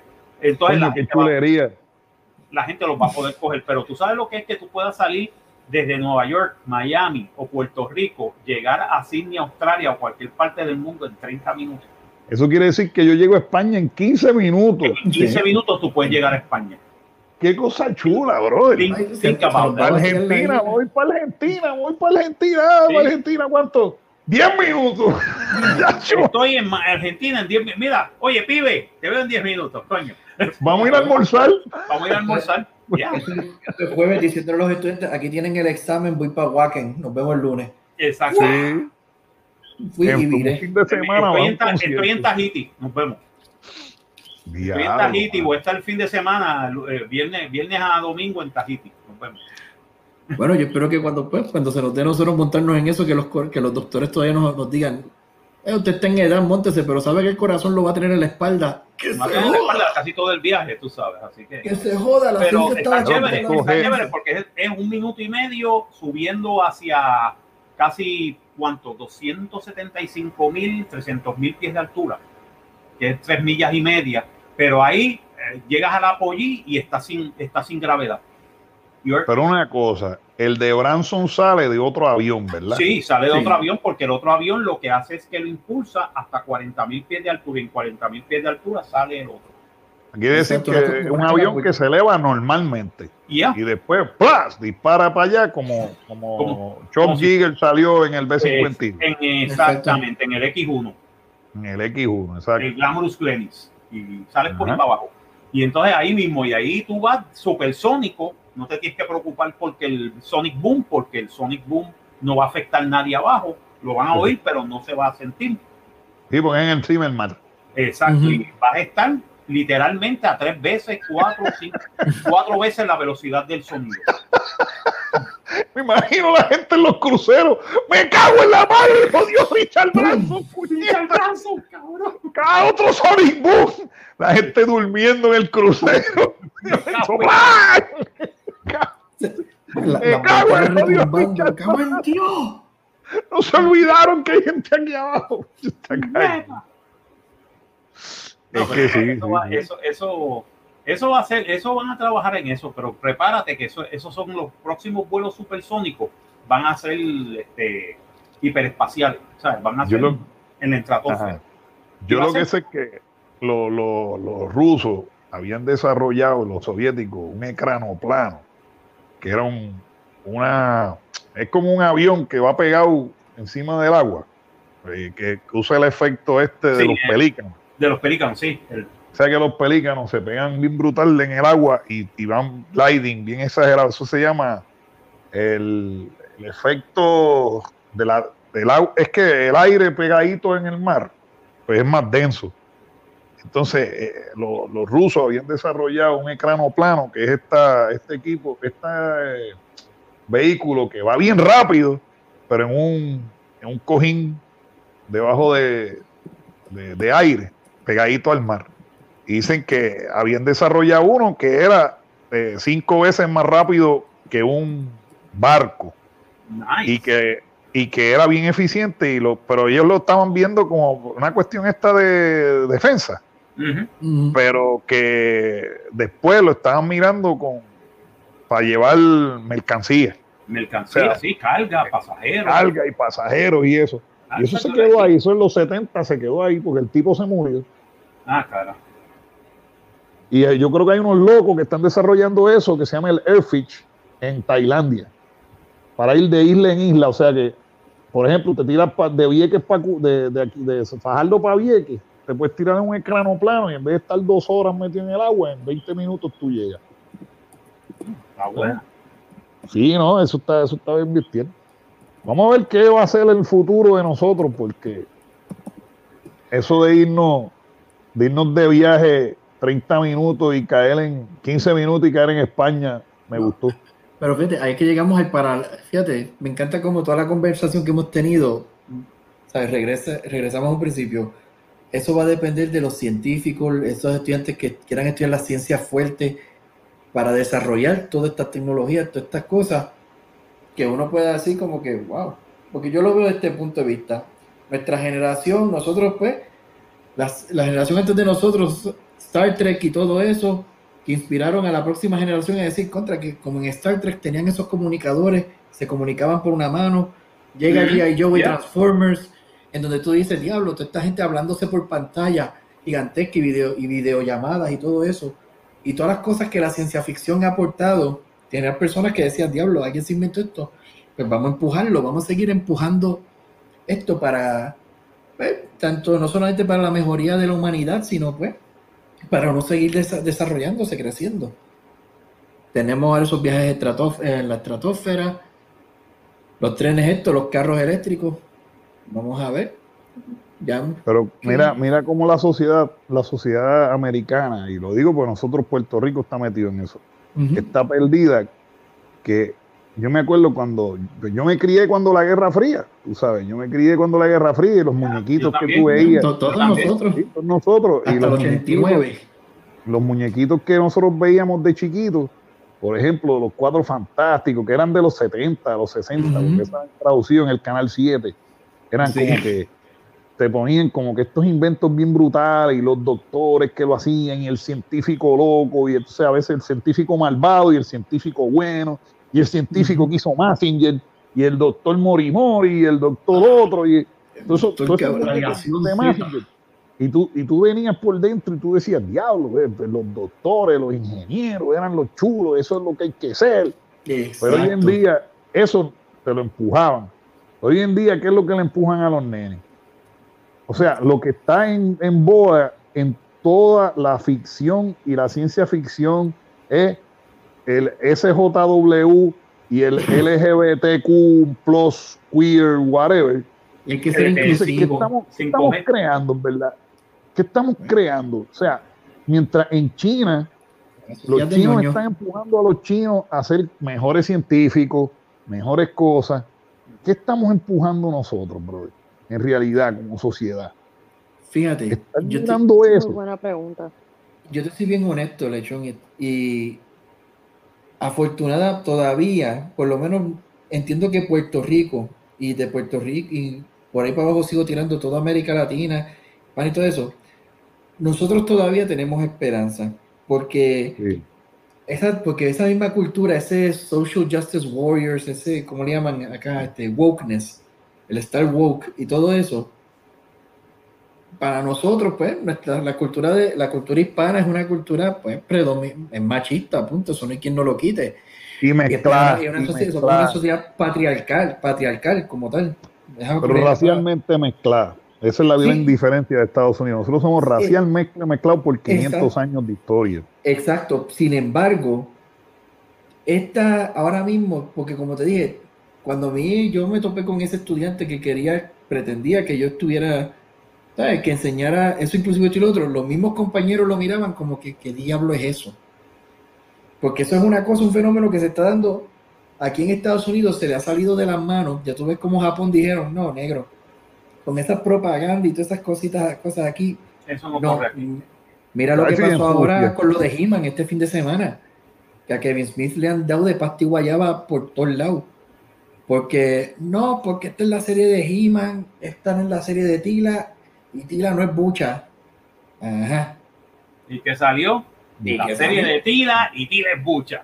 Mira, y para decirte más, yo sabía que eso iba a pasar, porque todo el mundo está con lo de Master of the Universe. Yo no lo vi, pero yo le dije, un pana me dijo, un pana me dijo, este, ah, que es eso, yo sabía, este, ya se pusieron y la dañaron. Y yo le dije, no me digas, Tila es más importante que He-Man, y dos, Adam es gay abiertamente. Me dijo, no te fuiste muy lejos. Yo, te- no, es que es verdad, no te fuiste muy lejos. Y lo interesante, lo curioso de todo esto, y, y fíjate, volvemos como al, principio estaban hablando de esto, la, yo no le llamo a esto la vagancia de, de escritores y esto y lo otro, porque yo no dudo de que hayan escritores buenos todavía en Hollywood y hayan, ¿sabes? Y hayan Los hay, originalidad. hay, lo que pasa es que no cogen trabajo. No, no, lo que pasa es, y, y en una Exacto. entrevista que le hicieron este fin de semana a Kevin Smith, él metió las patas enormemente. Él en un podcast, que, en un, perdón, un streaming que hizo, tratando de defenderse, ¿no? Porque a mí que me dijo Netflix, ay, la gente que se está quejando que, se, que son 10 mil, nosotros tenemos 2 millones de, millones de suscriptores. Como que dice que se chaven, que se quejen, a nosotros lo que nos importa son los chavos. Porque ¿qué es lo que tú estás viendo? Lo que tú estás viendo es que tú tienes, se han ocupado tanto en crear esta generación ñoña, pues es la mejor palabra que puedo utilizar ahora, que no consumen, no compran nada, no te compran películas, todo es streaming, no te compran CD ni discos, nada, todo es Spotify. Videojuegos, vétate, en Puerto Rico no hay GameStop, acá yo, yo he ido a GameStop acá y, toda, y tú no ves gente comprando juegos ni nada, ¿por qué? No. Porque todo es streaming o lo que puedan piratear. ¿Qué si- Austin, qué- Austin. entonces, ¿qué es lo que pasa? ¿Por qué salen estas series? ¿Por qué tuvo que salir He-Man? Porque, espérate, esto es nostálgico. Los que son fanáticos, los que veían He-Man en los 80, ¿cuántos años tienen ahora? Trentones, cuarentones. Esa gente tiene que estar ganando chavo para ello. Este G.I. Joe, vamos a hacer la película Snake Eyes. Pero espérate, Snake Eyes se supone que es blanco, rubio, de ojos azules. No, me lo vas a hacer chino. O japonés, que es película, asiático. y la porque película tiene- fracasó. Ahora mismo viene la película de Batichica. Van a hacer una película de Batichica para HBO Max. Batichica ahora es dominicana. Entonces, Oh, oh, pero espérate, espérate. oh, Batichica va a ser dominicana. Oh, pero. Ah, La- esa película tiene Carolyn, estar cabrona. Esa película de- tiene que estar cabrona. Ah, no, espérate, espérate. Eso iba a decir yo. pero- Pero es- no, no, es, no es grabar en Santo Domingo. ¿Qué lo mi compañero? Yo ¿Qué- quiero una película, yo quiero una, muchacho, tu- mano, una batichica dominicana, eso Sí, tiene que estar bien bueno. Cabrón. en- ahora Yo en Estados Unidos, si tú eres eso. pelirrojo, Calla. que eso es- salió un meme y yo lo veía y decía como contra es verdad, no lo había pensado. Si tú, si tú eres un personaje de comic pelirroja. book pelirrojo, No, no Ay. sobrevive. no sobrevive, vas a ser negro. Negro, te cambian. Ya. te cambian todos. Y entonces hicieron un listón brutal. Bueno, la, la sirenita que la está firmando Disney. Ahora la sirenita es prieta. Eh, cosa, como espérate, bien espérate, dominicana. espérate. Eh, Hollywood, que, que Hollywood tiene un monopolio tan cabrón en estos tiempos que tiene que ser así. Porque, por ejemplo, yo me acuerdo cuando éramos más jóvenes y venía, eh, veíamos películas más viejas, estaban los spaghetti westerns y esos venían de otros lados. Las real. peli- sí. Las películas que venían de Nueva York, había unas películas de, de las películas estas de los zombies que eran de, de- de- de Dario Argento y esta Dario gente, Argento y sí, y, y Mario George Romero. Y, y, y tú sabes, había, habían películas de, de otros lados. Ujú. No, no todo era Hollywood. Que es que hoy en día todo es Hollywood. O sea, Lo que pasa, lo Pues que pasa atrás. es. No, no, no. Lo que pasa, volvemos a esto. El mundo era más pequeño. Y antes, literalmente, como tú mencionabas, bueno, yo en Puerto Rico, yo no sé cuándo ustedes recuerdan la tienda Visual Arts. Yo me que está pues Visual Arts estaba en condado y tenían un video que tú conseguías todas las películas de artes marciales y de, de China, Yep. películas de terror de Francia, de Italia, de acción, un películas internacionales por montones. Y uno buscaba y tenía acceso ahora mismo. ¿Qué es lo que está pasando? Mi percepción, claro está. Un Netflix, por ejemplo. Netflix en Estados Unidos, acá, te lo tiene controlado el, pues, el algoritmo de que tú solamente puedes ver estas películas y tienes acceso a esto. En Europa no tienen acceso, ni en Asia, a las mismas películas que tienen acceso acá. Sí, eso No, es verdad. no eso es verdad. todo- y y es Netflix si lo pones en español es diferente también. ¿no? Y ahora todo esto de streaming, en vez de te crea la ilusión de que tengo acceso al mundo, negro no. Ahora ellos eh. controlan el mundo. Ahora tú vas a ver lo que ellos entiendan que tú vas a ver y no tienes acceso a todos los demás. A menos, a menos que te metas como un grupo de gente y te vayas por un VPN. Exacto. Un VPN y Oh. por el VPN tú rompes eso y puedes ver, puedes ver Netflix de otros países o ver Es que otras cosas. todo no es, no es Netflix, Exacto. porque yo no tengo Netflix. Yeah. Yo primero que no tengo Netflix, porque yo consigo un montón de otras cosas por otros medios. Y ahora mismo, por ejemplo, en YouTube hay un montón de cosas también. Sí, exacto. Yo me puse a ver las películas estas de Wu-Tang, de Kung Fu, a ver cuántas hay. Mano, en, en, en YouTube hay como 700 películas de Kung Fu de los años 70, eso de, de, de, Pero mira, ¿cómo pero mira, pero mira De- esto interesante, Lechón. En Puerto Rico de los está- Bruce Lee y, y los otros Lee, porque eran unos, Sí. unos imitadores de Bruce Lee. Sí, pero en Puerto Rico es fácil accesarlo. En Estados Unidos es un peor, porque ¿qué tú tienes acá para internet? Comcast. Y no sé cuál es el otro. Pero el más grande es, creo que es Comcast, si no me equivoco. Comcast y después viene Xfinity y después viene AT&T. Y todos esos están, ¿sabes? Monitoreados a 100% de que ah, no, tú no te, no te pongas a inventar a bajar cosas por internet o las páginas Y ya, te las, te las tienen todas monitoreadas de tal forma. Literalmente es el equivalente a, a los internet que te dan en las escuelas, que en el momento te sale ese filtro. No, no puedes accesar esto, cuidado con esto otro.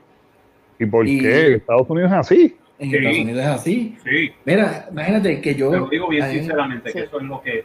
Bueno, ah, pues mira, Dios bendiga, claro, coño. yo, ahora te digo yo, No, te claro. voy a decir una claro, cosa, Puerto, en Puerto Rico, en Puerto Rico el internet sería medio mierda, pero por lo menos tenía unas libertades mucho más Sí. grandes que la de Estados Unidos. No te estaban monitoreando mucho. Sí, porque por ejemplo, aquí yo consigo un montón de cosas de Argentina, de España, o sea, Bueno. de, de música de, todo- de todas esas áreas sin problemas, man. Fíjate, te Sí, voy a dar un ejemplo, Lechón. Este, por ejemplo, ahora creo que ahora se puede, pero en YouTube, por ejemplo, nosotros que estamos en música, pues nosotros, yo la distribuidora mía es CD Baby. A través de CD Baby, yo puedo poner la música de las negras en medios digitales, pues en Spotify, en Apple y todo eso, pero también hay una ventana para ponerlo en YouTube Music.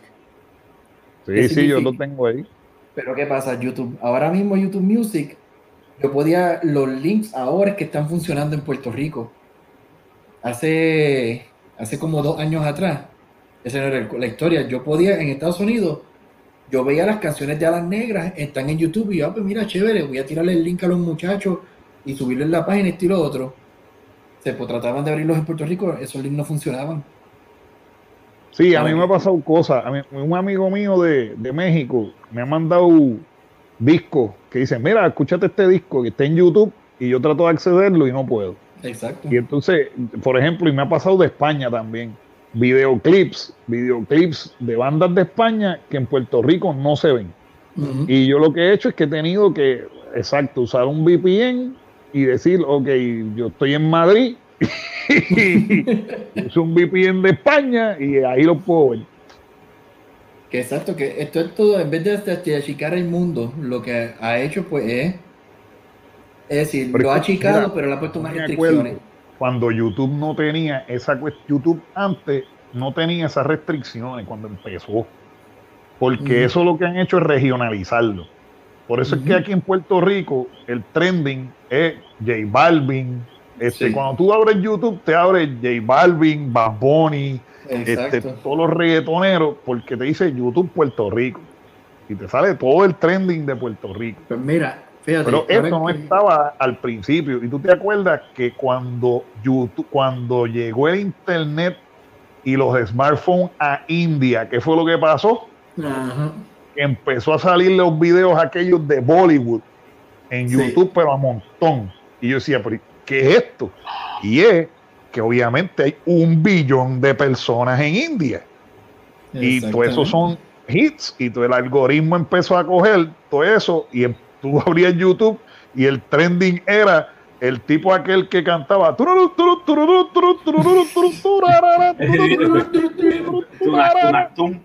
El. Tunactum, eso se pegó. Y se pegó en Estados Unidos. Hicieron videos pegó de parodia. A mí me encanta- a mí me encantaba. Y ese tipo se pegó. Y, y entonces, como que de momento ¡fu! Lo, lo regionalizaron. Sí. Porque Bollywood estaba comiendo de los dulces a medio mundo. Lo mismo, lo mismo que pasó con el caso de, de este tipo de el de el de Gangnam Style, El de Gangnam Style. el coreano. Ah, de los coreanos, sí, de, Sí, de- ¿cómo era que este, se llama? Este, ahora es BTS. Ahora BTS es lo que más se ve en, en YouTube.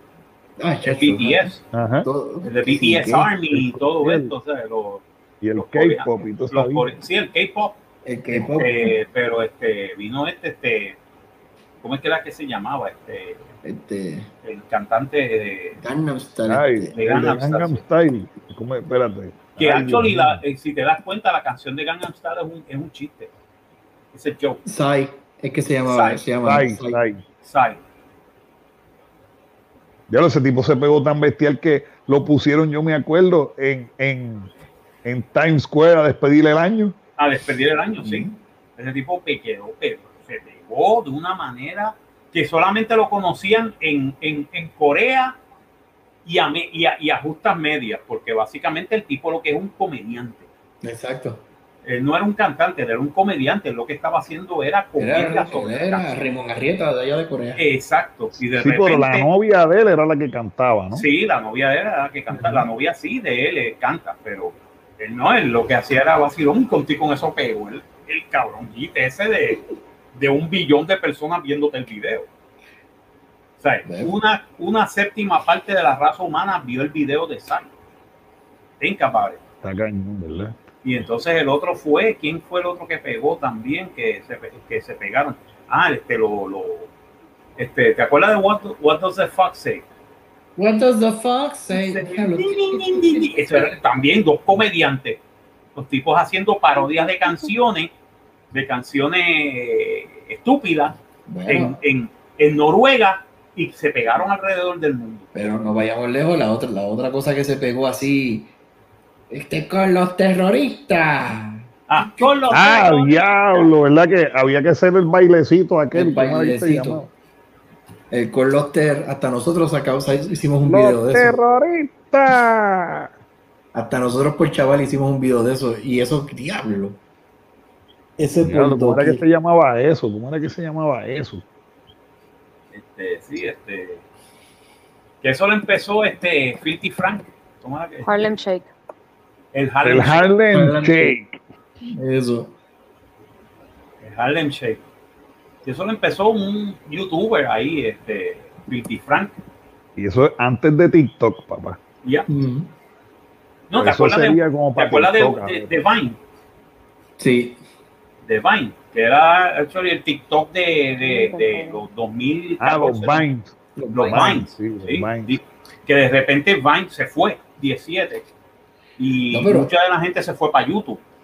Pero viste que ahora YouTube en los últimos updates, ahora literal, YouTube tiene algo que se llama YouTube Shorts, que prácticamente es TikTok. Ujú, sí, pa- pa- Oye, ¿qué uno puede hacer lo, mismo que, lo mismo que Instagram. Instagram tiene Reels. Sí. ¿Qué uno puede hacer para que Grammarly quiebre, maldita sea? Fíjate, Buena voy pregunta. A, te voy a ser ¿Sabes bien por qué yo digo eso? Yo Maldita sea, cada vez que abro YouTube, Grammarly, Grammarly, Grammarly, Grammarly, Bueno. Grammarly, me cago Eh, en nada. bueno, ahí, acá ahí volvimos, regresamos. Ahí tú ves un ejemplo. ¿Qué, qué es Grammarly? Grammarly es tumbándole el trabajo a todos los maestros de inglés a y por haber. Ya no hace falta maestro de inglés porque está Grammarly. Pero, para que eso quiebre, hecho que se vaya la luz. O, o, mejor dicho, para el carajo, darles exámenes a los estudiantes a, a puño y letra. Me vas a redactar una hora- un párrafo. Ah, en la computadora, profe. Aquí está el lápiz, aquí está el papel. Mete mano. A puño y letra, A papá. puño y letra, papá. como era antes. Diablo, Porque- ustedes, ustedes hicieron aquellos informes en la escuela cuando había que hacer trabajo en maquinilla. Ay, yo tuve que hacer la biografía de Abraham Lincoln a puño y letra, sentado. Yo comí y mi mami se sienta ahí y me decía: Hasta que tú no termines, tú no te acuestas.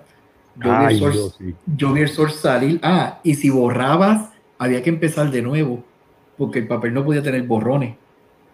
Muchacho. Sí. Ay, maldita esa mano. Sí, pero, que- pero había una forma de, de hacer un poquito de cheating con los borrones.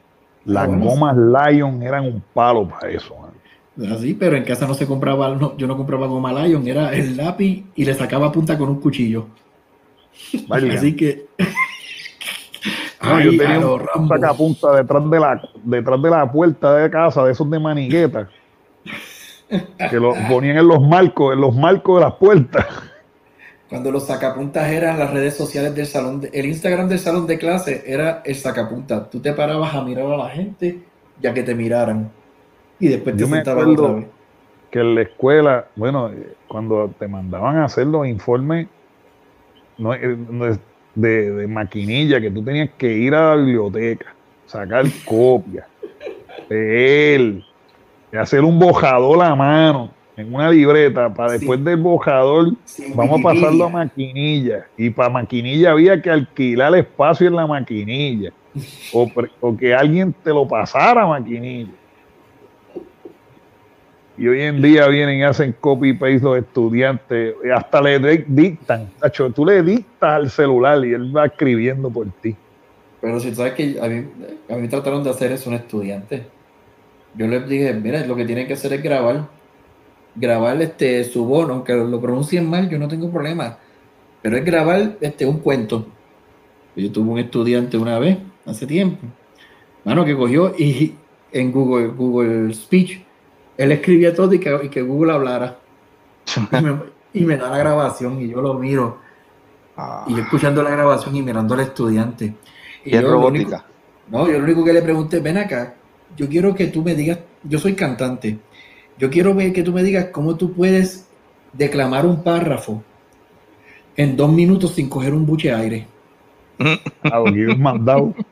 Porque eso seguía, you have to remember this and this and this and that, this, this, this, that, this, that, that.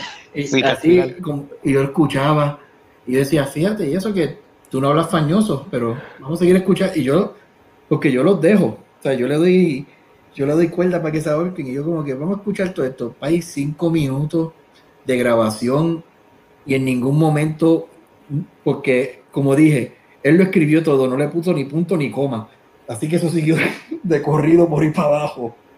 Y decía, mano, dame tu secreto, porque soy yo cantando con la banda y entre verso y verso, entre oración y oración hay que parar para coger el aire. ¿Cómo tú me Sí. declamaste todo esto? Muchachos que se busca, se hacen unas cosas. Es que y se creen. maromas. A mí me encanta porque dicen, "Ah, el profe no se va a dar cuenta, compadre, que tú te crees que yo no fui estudiante, que yo no me copié, que no tenía esta tecnología que tienen ahora ustedes. Pero, contra. Pero es que mira, por eso es que, por eso es que lo- mira, la escuela, en realidad nosotros, se puede, la, la escuela se puede trabajar fácilmente. Mira, una de las cosas, hablando de Japón, que estábamos hablando de Tokio, Ujú. ¿qué es lo primero que le enseñan a los nenes en la escuela en Tokio, en A Japón? limpiar el salón. A limpiar el salón. Eso es Eso es lo disciplina. primero, eso es lo primero que le tienen que enseñar. ¿Y, ¿Y por qué Japón no hay ni un papel en la calle? Porque desde chiquito hay que limpiar el salón porque este es tu, este es tu lugar de trabajo, esto es de todo, este es el país bonito. Otra cosa que le deben enseñar en la escuela, seguir instrucciones, cosas básicas que ya los estudiantes no llegan con seguir instrucciones. Y redactar, todos los días ponerlo, escriban una hoja, redacten ujú. hoja que hicieron hoy y, con, y, y- y tener gente que les pueda corregir la redacción. No es mucho lo que se pide, No. no es mucho lo que se pide. y La, tecno- la tecnología, la tecnología en vez de ayudar lo que ha hecho embrutecer. Ujú. En algunas cosas sí, mano. Por eso en algunas cosas, pero, pero básicamente en eso que tú dices, nadie ahora te escribe si tú vienes a ver. No, que te hacen un párrafo. Entonces, como- como dice presenten- Giancarlo, ahora, ahora todo lo de eso lo tiran en una grabación y zúmbalo y ahí tíralo sin respirar. No, y entonces te escriben unos emails, te escriben unos emails preguntándote algo y tú como que tienes que adivinar lo que te están preguntando. Porque no se organizan lo que te están preguntando. Imagínate, a ti te lo escriben en español, a mí que me lo escriben en inglés. Uy. Chacho. No, entonces empiezan arriba en un párrafo completo, nunca pusieron punto y coma ni nada. Ahí, wow, hablado completo. ¿Y qué es Eso es, esto? pu- eso es pura letra, pura letra, mi papá. Digo, yo termino diciendo, llame por teléfono a ver qué rayo es lo que tú quieres. Ok. Envíame, por, mensaje- por señales de humo, yo adivino. No, y fíjate, ¿no te has dado cuenta de que hasta las llamadas de teléfono los ponen nerviosos? Porque están tan, tan acostumbrados a utilizar WhatsApp. Ajá. WhatsApp es para todo, que una llamada de teléfono ellos como que brincan, asustan, se asustan. se asustan. Sí, Pero si eh, yo los he eh, visto hello. escribiéndose de un lado al otro del pasillo y están ahí, no se, no se hablan. Se miran de frente, están de frente básicamente. Sí, se Ay, escriben. No, no, pero de verdad esto no es. Oye, pero ya llegamos a San Antonio, este señor Ya, bueno, tenemos una hora y media. Yo creo que ya Eh, podemos. yo creo que yo creo que ya ya ya, Ya podemos- ya podemos decir la aquí hay muchos que trabajan digo yo no trabajo pero este, yo no Yo trabajo mañana, pero estoy libre que por ya eso lo estoy trabajando Ah, si son las. Espérate. allá son las allá Son son las las 12. doce y pico Son las Las 12 doce y ya. pico. 12 con Las 3. 12 allá, la- las 10 acá. acá son las once Yo en estoy Texas. fresquecito todavía. ay bendito Bueno, fresquecito por ahora. ¿eh? Ya mismo. Ah, por ahora. Diablo, y hasta ahora me dio hambre. Entonces, comer a esta hora para dormir, como que no. Ah, Carol, Carolyn, Carolyn, ¿ya tú comiste pizza? Yo creo que ya se durmió. Ya se- Ya quedó chocada. Quedó choca. ¿Qué fue? Pues yo veo la cara de ella ahí, pero yo creo que ya no se desconectó. Carolyn, ¿Cómo ustedes pueden comer pizza? ella se durmió, escúchala, escúchala, escúchala. ¿Estás aquí? ¿Seguro? No, estoy aquí. Ella está durmiendo, ella se escucha dormida, bendito. Y comió pizza, se durmió, olvídate. Están El durmiendo. Ella, ay, sí, es que ella está hablando bajito, Pobre para que gato. no la escuchen. Está hablando bajito eso es. Mira, pues, este, pues vámonos, Exacto. Vámonos hoy Vámonos. y sueñen con vámonos, vamos, vamos, vámonos, vámonos el como el orden escarabajo. mundial de Hollywood. Sueñen con el medio, el nuevo orden mundial de Hollywood. Ay, No, sí, orden va. Que nos va a llevar yo no sé a dónde. Va a llevar Nos a, a hombres mongos y, y, y, Sí, y mujeres con 20 mil problemas de, de, de de, de pastilleo. personalidad. Mira, no, y de Mira, recuerda- sí, recuérdate una cosa, esto es un ciclo, como todos los ciclos en la historia. Eh, Decadencia total de Alguien- Roma, lo estamos sí, viendo. alguien, me, alguien me dijo, me, me lo puso en un meme y yo dije, coño, esto está bien cabrón. Ah, Y es una cosa bien sencilla. Eh, o- eh, tiempos malos hacen hombres fuertes. sí. Sí. Hombres fuertes hacen tiempos buenos. Tiempos buenos hacen hombres débiles. Y eh, hombres débiles hacen tiempos fuertes. Tiempos malos. Tiempos malos. ¿Entiendes? No, Mira, Eh, es un ciclo, es un ciclo. Estamos ahora en los tiempos si- malos. pero fíjate si es un ciclo. Míralo, eh, como dice Lechón. Exacto. Mira, ahora fíjate si lo que yo mencioné ahorita de que Hollywood se ha visto obligado a buscar todas estas cosas de G.I. Joe, Transformers, todas estas cosas nostálgicas. O yo- ahora mismo a mí me da pena con mis sobrinos y me da pena parcialmente. Y me explico. Yo le dije a mi hermano, tú sabes que ya no existen, ya no hay tiendas de juguetes, no hay juguetes para ellos. Y ahora yo le he dicho a mi hermano, tú sabes que yo me voy a la tarea de grabarles películas de He-Man antiguos, las viejas series de G.I. Joe, de Transformers, que tú las buscas en YouTube y están todas esas series del Galáctico, Massinger, el Ninja Massinger. Kamui, Massinger, Diablo, Mm. Camuy. Kamui. Eso estaba cabrón. ninja. Y yo ninja tengo, de sector.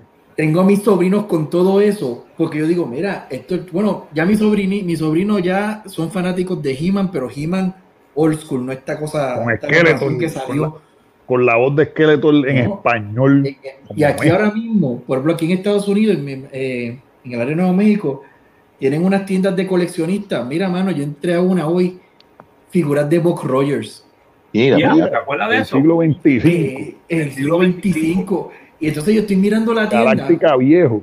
Un montón de cosas que Ya. entonces, fíjate lo interesante. Una convención, incluso, tú ves esta, la, la fiebre nueva esta que también tienen en Estados Unidos de los Foncos y los pops y todo eso, y tú ves que los pops que se venden son que basados en películas viejas. Son estas cosas de Bob Rogers, son todas estas cosas de nostalgia, colecciones de Ninja Turtle. De, bueno, hay una tienda aquí que ellos tienen todas las figuras de Massinger del 83. Y Válgame. yo, yo me quedé como que, diablo. Un Man at Arms que yo decía, diablo, esto yo lo tenía todavía. ¿Y qué es lo que tú estás viendo? Todo esto es para quién? Los trentones, cuarentones, que somos los que tenemos dinero para comprar eso, pero de la misma forma, como dice Marco, es el ciclo. Y el ciclo es de que todo esto es lo que nosotros quizás cuando teníamos, éramos pequeños no los tuvimos y ahora de adultos podemos completar nuestras respectivas colecciones. Pero entonces llevar eso a esa generación de que, negro, por aquí es que tú empiezas. Incluso es como el metal. Tú estás en el metal, tú tienes que empezar con los viejitos, país. Tienes eso, Iron Maiden, Dio, Judas Priest, Black Sabbath, Uriah Heep, Deep Purple, busca para atrás. Para que entonces tú veas, por ahí es que tú empiezas tu camino a llegar a lo que tú llegues ahora. Porque de lo contrario, la rueda te pasa por encima. El ciclo Mira, te pasa yo- por encima. Mira, si yo me fui para atrás, yo llevo una semana estudiando Elvis Presley, papá. Mira, vaya. Y el- Elvis Presley, él se murió, él no se metió a drogas de verdura, él se metía, todo lo que se murió fue por pepa. Sí. Y para decirte más, en medio año se metió cinco mil pastillas, no se iba a morir. No, sí, no, Sacho. Él Sabe. tenía este, 42 años al morir y estaban viendo la autopsia. Tenía como siete downers. Tenía los, los- los- y en ese tiempo que eran los duros, en el 77. Tenía, él, se, él se murió porque no se podía dormir, tenía problemas para dormir y él tenía una adicción a anfetamina, que eran Ah. pepas. Viene y no se podía dormir y le dice al médico, mano, no puedo dormir. Y le dieron codeína. No Uf. podía dormir. Le dieron después, no puedo dormir. Le dieron demerol. No podía dormir. Después le dieron unos barbitu, barbitu de estos. Barbitúrico, que mató a- algo así le dicen. Los barbitúricos y tampoco. Y le dieron otra cosa más. Y ahí fue que se durmió. Y de ahí fue que se murió. Sí, Se, se durmió de la, de la sobredosis, se metió. Exacto, y él se fue OD porque él pensaba que mientras un doctor me lo dé, no es un junkie. Ujú. Ah, Y pues, mientras un doctor me lo dé, es bueno. Esa era la mentalidad de Elvis. Y el tipo estaba todo el tiempo empepado. Y ahora mismo, algún rockstar y alguna estrella de hoy día se, se mete menos de la mitad que lo que se metió Elvis. Y ya, véate, Está jodido. ahí está jodido. Mira, porque, este, hombre fuerte. Ajá. Sí. Mira, an- antes de irnos, antes de irnos, mira, estoy leyendo aquí, hojeando aquí el Facebook y, y salió hablando, ¿sabes? ¿Te acuerdas que hablamos del COVID? Que yo dije que la gente sigue relajando y se cree que esto es un vacilón. Sí. Mira, esto fue un tipo en California, dice, hombre se burlaba de las vacunas eh, y, y falleció víctima del, del coronavirus. Bueno, Entonces dice, el californiano usaba sus redes sociales para alardear de lo orgulloso que se sentía por no vacunarse contra el coronavirus. Ujú. 34 años tenía. Pues, nadie muere en la víspera. se muere en la víspera, ¿verdad? Y ahora mismo, y te voy a ser bien honesto, tú tienes que ver también en dónde, ¿sabes? Literalmente, en dónde se bate el cobre como tal. Porque tienes un lugar como California, mira, mira Florida, incluso, no vayamos tan lejos, mira cómo está la cosa en Puerto Rico, que no se sabe ni qué números están, que ahora hay una gresca ahí entre la epidemióloga que renunció y Mellado.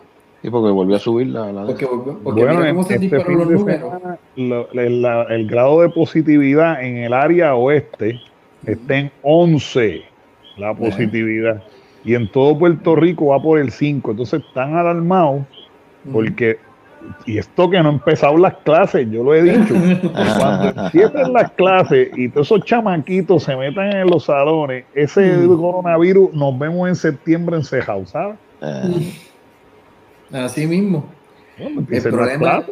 El problema es, volvemos, vivimos en un mundo de tanta información que lo que tú estás creando es gente cínica y están los, ¿sabes? los que no se vacunan, que están bien esto y lo otro, pues es como todo es relativo, es decir, hay unas personas que tienen pues un, un sistema, tú sabes, un- una fisiología sumamente resistente. Bien por ellos, pero también súmale a eso en donde tú estés. Porque no es lo mismo, por dar un ejemplo, yo estar en Nuevo México que aquí literalmente, la población aquí que no, yo, yo no sé ni en esta área en particular, yo creo que no llegamos ni a los 100 mil. A estar en Puerto Rico, que son cuántos millones, nada más en San Juan, quizás. Claro que te vas a contagiar allá, te va a dar un bioco. Y si, y si no te, y volvemos, y si no tomas las debidas precauciones, porque yo les voy a ser bien honesto. Yo me he vuelto fanático de la máscara por el mero hecho de que, fíjate, me siento saludable. Me sabes, salgo, si tengo que ir al, al supermercado o lo que sea, me pongo mi máscara. A mí no me Mm. está malo hacerlo. Y me siento mejor. Tú sabes que no me siento como que, eh, ¿sabes? Como, digamos, pues antes de lo- toda la pandemia, que por lo menos al año uno se enfermaba una, dos o tres veces. Porque mira lo que uno se exponía. Eh, Lo importante es uno cuidarse. Y ya. Sí, No. sí, sí, sí, sí. Pero veremos a ver que nos cojan confesado, porque Que nos cojan confesar. España cerró, España cerró otra vez, Francia está que aunque se ponen las vacunas o, o se las ponen, este, Bueno, en Ah, Nueva. York quiero, en Nueva York quiero una alternativa. Blas- Blasio dijo algo que yo me quedé como que marca mis palabras que en par de días veo lo mismo que lo hagan en Puerto Rico, porque lo que el mono ve, el mono hace. El alcalde de Nueva York dijo, tú sabes que aquí los empleados públicos tienen hasta el 13 de septiembre para vacunarse. Si no se van a vacunar, no se vacunan el 13 de septiembre, no hay problema. Tienen que ir al trabajo con máscara. Van, tienen que usar la máscara todo el tiempo y se tienen que hacer la prueba semanal. Uf, Para, así que semanalmente un Q-tip para nariz. Como Bueno, para que crean. Aquí en, Para que esta- crean. aquí en Estados Unidos están em- empezando a hacer eso. Bueno, al menos aquí en Chicago están empezando a hacer eso también. De que eh, están empezando ahora que los negocios, que si no tienes la vacuna, que si no enseñas la tarjeta de vacuna no puedes entrar. Eh, están pidiendo a la gente. eh, Te están empezando a requerir que tú si vas a entrar a un restaurante o si vas a ir a un lugar, tienes que enseñar la tarjeta de la vacuna. Que eso no estaba pasando antes. No, y eso, y eso va a traer unas consecuencias pesadas porque eso es un tipo de segregación que no, lo de Di Blasio es como que más, más razonable dentro de, pero los negocios de por sí al final del día, la- los negocios tienen derecho de admisión, así que si el negocio dice, no negro, aquí tú, es, sale- es más, yo veo que los negocios van a optar decente, no, aquí entra todo el mundo con máscara, porque se pueden buscar una demanda porque tú le estás exigiendo Sí, porque Alguna se están persona que por revele. correcto. Y es más fácil yo decir, no, aquí todo el mundo con máscara y, y- y olvídate, y llevamos la fiesta en paz. Ujú. Porque, de hecho, el Met Opera, creo que eso que, eso que acabas de mencionarte, Carolina, el Met Opera creo que abre ahora en septiembre, funciones, y está exigiendo eso. Pero claro está, para el, el que va para el Met Opera tiene billetes, así que, ¿qué me importa a mí enseñar la tarjetita y pagar Mm. 300 pesos para sentarme? Hay Sí, que ver pero- eso. Pero Juan del Pueblo, Mm, mm. un, que... ah, No, Juan del Pueblo se va a pegar, dice, no, estás violando mis derechos, que eso tú no me puedes exigir a mí que yo te dé eso.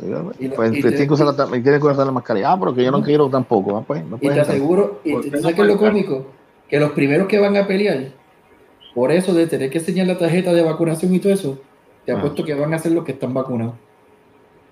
Más que por encima de los que no estén vacunados, los que estén vacunados, porque tú tienes mucho como que, pero si ya yo me vacuné, ya me dijiste que no sacas esto, y ahora tengo que andar con la tarjeta también encima. la cosa es Ujú. que hay un montón de gente que cogió la tarjeta y la votó, Ah, se la sí. tiene. Y eso, ¿qué van a hacer ahora? Yo le saqué copia a la mía, pero yo y ando con ella para arriba y para abajo en la cartera. Mm, Yo la tengo en el carro. Yo ando- con ella. Ando con ella en- Ah, eso, eso es, van a tener ir para Walgreens y laminarla. y laminarla, sí. Te saque ¿Verdad, la- eh? Me la guindo el cuello con, con un lanyard, un, un, ca- un carnet. Aquí está. Sí. Y lo vaya hay que- para los sitios con un lanyard. Mira para allá. Aquí, Pues aquí para todos nuestros radioescuchas, podcast escuchan, ya lo saben, si tienen la tarjeta, lamínala. Y un lanyard. Lamínala, sí. Lamínala y este, úsala con un lanyard. Mm. O cómprale un, un este, el, el cosito este que usan para las IDs. Ponlo ahí. ah, algo Lo así. cierra, lo sella y tienes el lanyard puesto. Cualquier Exacto. cosa es como una identificación. Mira, aquí está mi tarjeta. I'm, I'm, I'm vaccinated. Y sigo usando la máscara porque a mí me gustan también las máscaras. Me Eh, siento mí más me seguro de esa manera. Me siento más seguro. ver que va a haber, eh, por lo menos aquí en Puerto Rico, la gente sigue con la mascarilla. Sí. La El 90%, bueno, noven- 98% de la gente sigue con mascarilla. Donde aquí la mascarilla no la usan es en los chinchorros de beber, en donde comen o en Exacto. la playa. O en la playa. Y eso lo he visto. En fiestas, yo no sé por qué el borico en fiesta no se la pone, pero se van a entrar a un negocio se la ponen. O sea, es una No. cosa extraña. No, eh, eh, eh, por- volvemos, es nuestra forma de ser. Por eso es que a mí, yo digo, en términos de los shows, yo lo, lo pienso o sea, que era claramente, yo digo, dispararse shows ahora en la escena. Mm. O sea, eh, Créeme que, que la banda mía está con un desespero para salir y no, no, los, míos, solamente los- eso. los míos también. Los míos están, chacho. Ahora ya por fin terminamos de grabar las baterías, falto yo te- para grabar las buses. Y están locos. Yo les digo, no, chévere, yo quiero tocar también. Yo estoy loco de pararme frente a un público y. ¿sabes? Volverme que me da cosa que lo que yo he visto es, por ejemplo, este fin de semana hubo show con Viva Nativa y, y otras bandas así que son más famosas. Y hay unas áreas donde los shows no se llenan.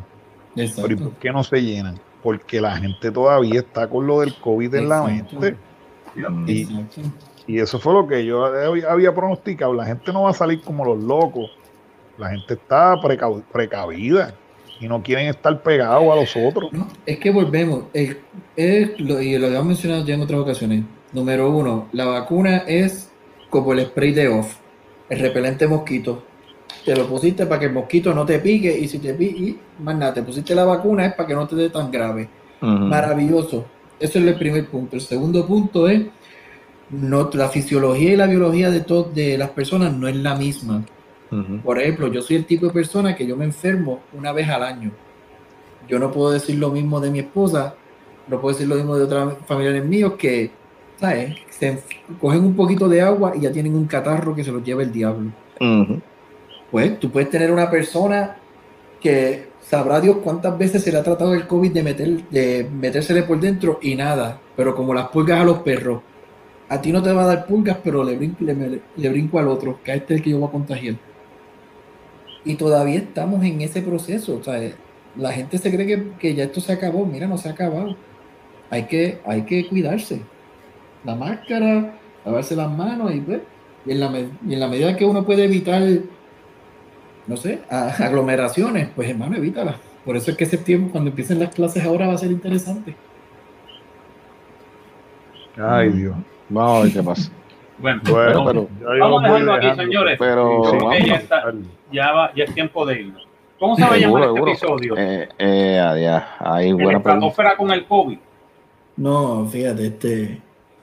Bueno, estábamos hablando de generaciones, cómo se está cambiando Ah. todo con la situación, la generación changa, qué sé yo.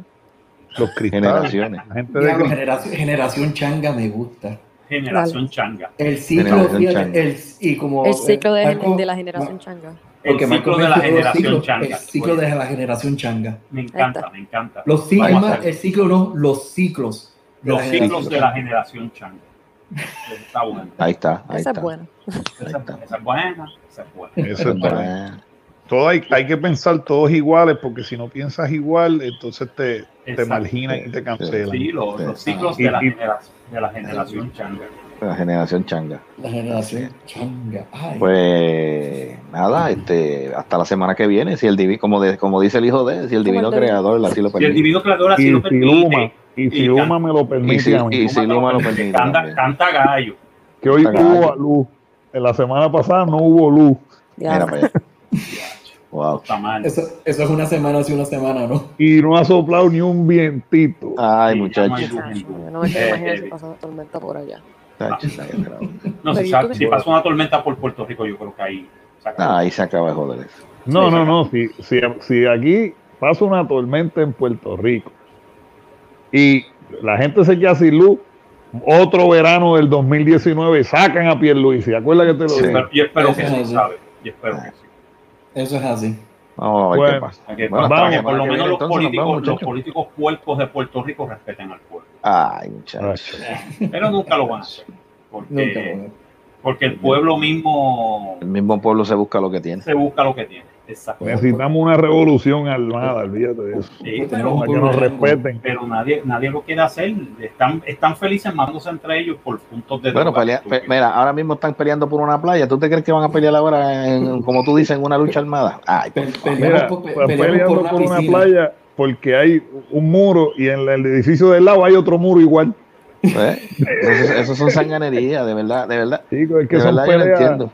Son peleas porque hay hay lo que supuestamente es que una familia de Pierluisi tiene Ah, tiene allí un tiene allí un, un apartamento. Entonces, un Airbnb. Sí, pero Exacto. supuestamente, supuestamente lo que está pasando es que se supone que la verja no esté en donde ellos están, obviamente donde, donde los manifestantes están, esté más, más pegada, más pegada. Aparentemente ellos están, ellos, ellos, ellos parece que no están violando en el sentido de que la verja está en, un- en un área donde se supone que no sea. se supone, eso es lo que Se dicen. supone. Pero Eso es lo que alegan. que pongan Pero- cualquier muro que pongan, el mar se lo va a llevar. El mar allí se lo va a llevar. Estamos Eso- perdiendo el tiempo. Ahí había una piscina y un muro que María Mm. se lo llevó. Pero mira la jodienda, mira la jodienda. Menciona, me- Giancarlo menciona piscina. Hello, pues si tú tienes la playa ahí detrás, ¿para qué carajo ¿Para tú qué quieres quiere una piscina? ¿Y para qué quiere la piscina al frente si la puedes poner atrás? Que Pero no mira otro ejemplo, mira otro ejemplo, mira otro ejemplo, que eso lo vi yo en una, en una, una, en una, persona que posteó eso en Facebook, que posteó en Facebook. Ahora digo yo, ellos dicen, ah, pero esta gente peleando por una pla por una, porque supuestamente una verja que la van a poner cerca de la playa. Pero y los que viven en el área de Cabo Rojo, que tienen las casas en, el mismo, en el mismo mar, Ujú. Hay montan una, montan unas de estos, En Sanco. En Sanco, no es lo mismo. No estamos Y hablando en de la la misma palguera. Y la Eh, palguera, que tiene las Eh. casas flotantes. Correcto, Oye, o sea, en no cantera, en cantera, en la Mm. perla, no hay una, una piscina ahora en la perla allí metida en el mar. Ah, pero, Exacto. pero tú sabes, por- pero mira, mira, mira, mira qué cosa. En la perla, en la perla, desde, eh, o sea, supuestamente la historia de la perla era que los españoles metían allá y que los esclavos, corríame si eso no es cierto o no. Eso era un arrabal. Ah, todo. pues, entonces, Gente correcto, que- pues, ahí vivía la, ahí vivía la, como, o sea, la gente que, pues, los marginados, vamos a ponerlo así. Sí, A- exacto. ahora, ahora es una chulería, está cerca del mar, mira qué cosa. Ah, ahora los riquitos quieren, ah, coño, ahora la perla, ah, ahora la perla la quiere, ¿verdad, canto de mamá? No me vengan con es. esa vaina, hello. La, la perla va a durar hasta que venga uno y diga, you Eh. know, my friend, I will pay you Sí, so many van. millions for that entire place. Sí, hasta que venga un Vendido. tipo Un meterla y ahí los venden. Sí, la un venden. desde acá, una bola de hierro y tumba todo eso para el cara. Ve, ¿Qué vas a hacer vela, vela. Apartamento. Uno walk up. Pues, Walk para que se la lo lleve, para, para cuando venga una tormenta se lo lleve, porque ahí eso está bien- eso sí que está bien pegado al mar.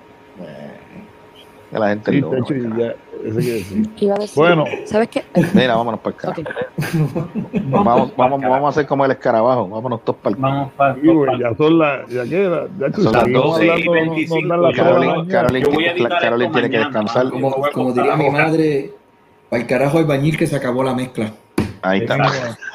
Yo voy a editar esto mañana. mañana. Seguro, seguro. Nos vemos. Bueno, Bueno, se me cuidan hasta la semana que abrazo, viene. a- Si Luz me lo permite. Un abrazo.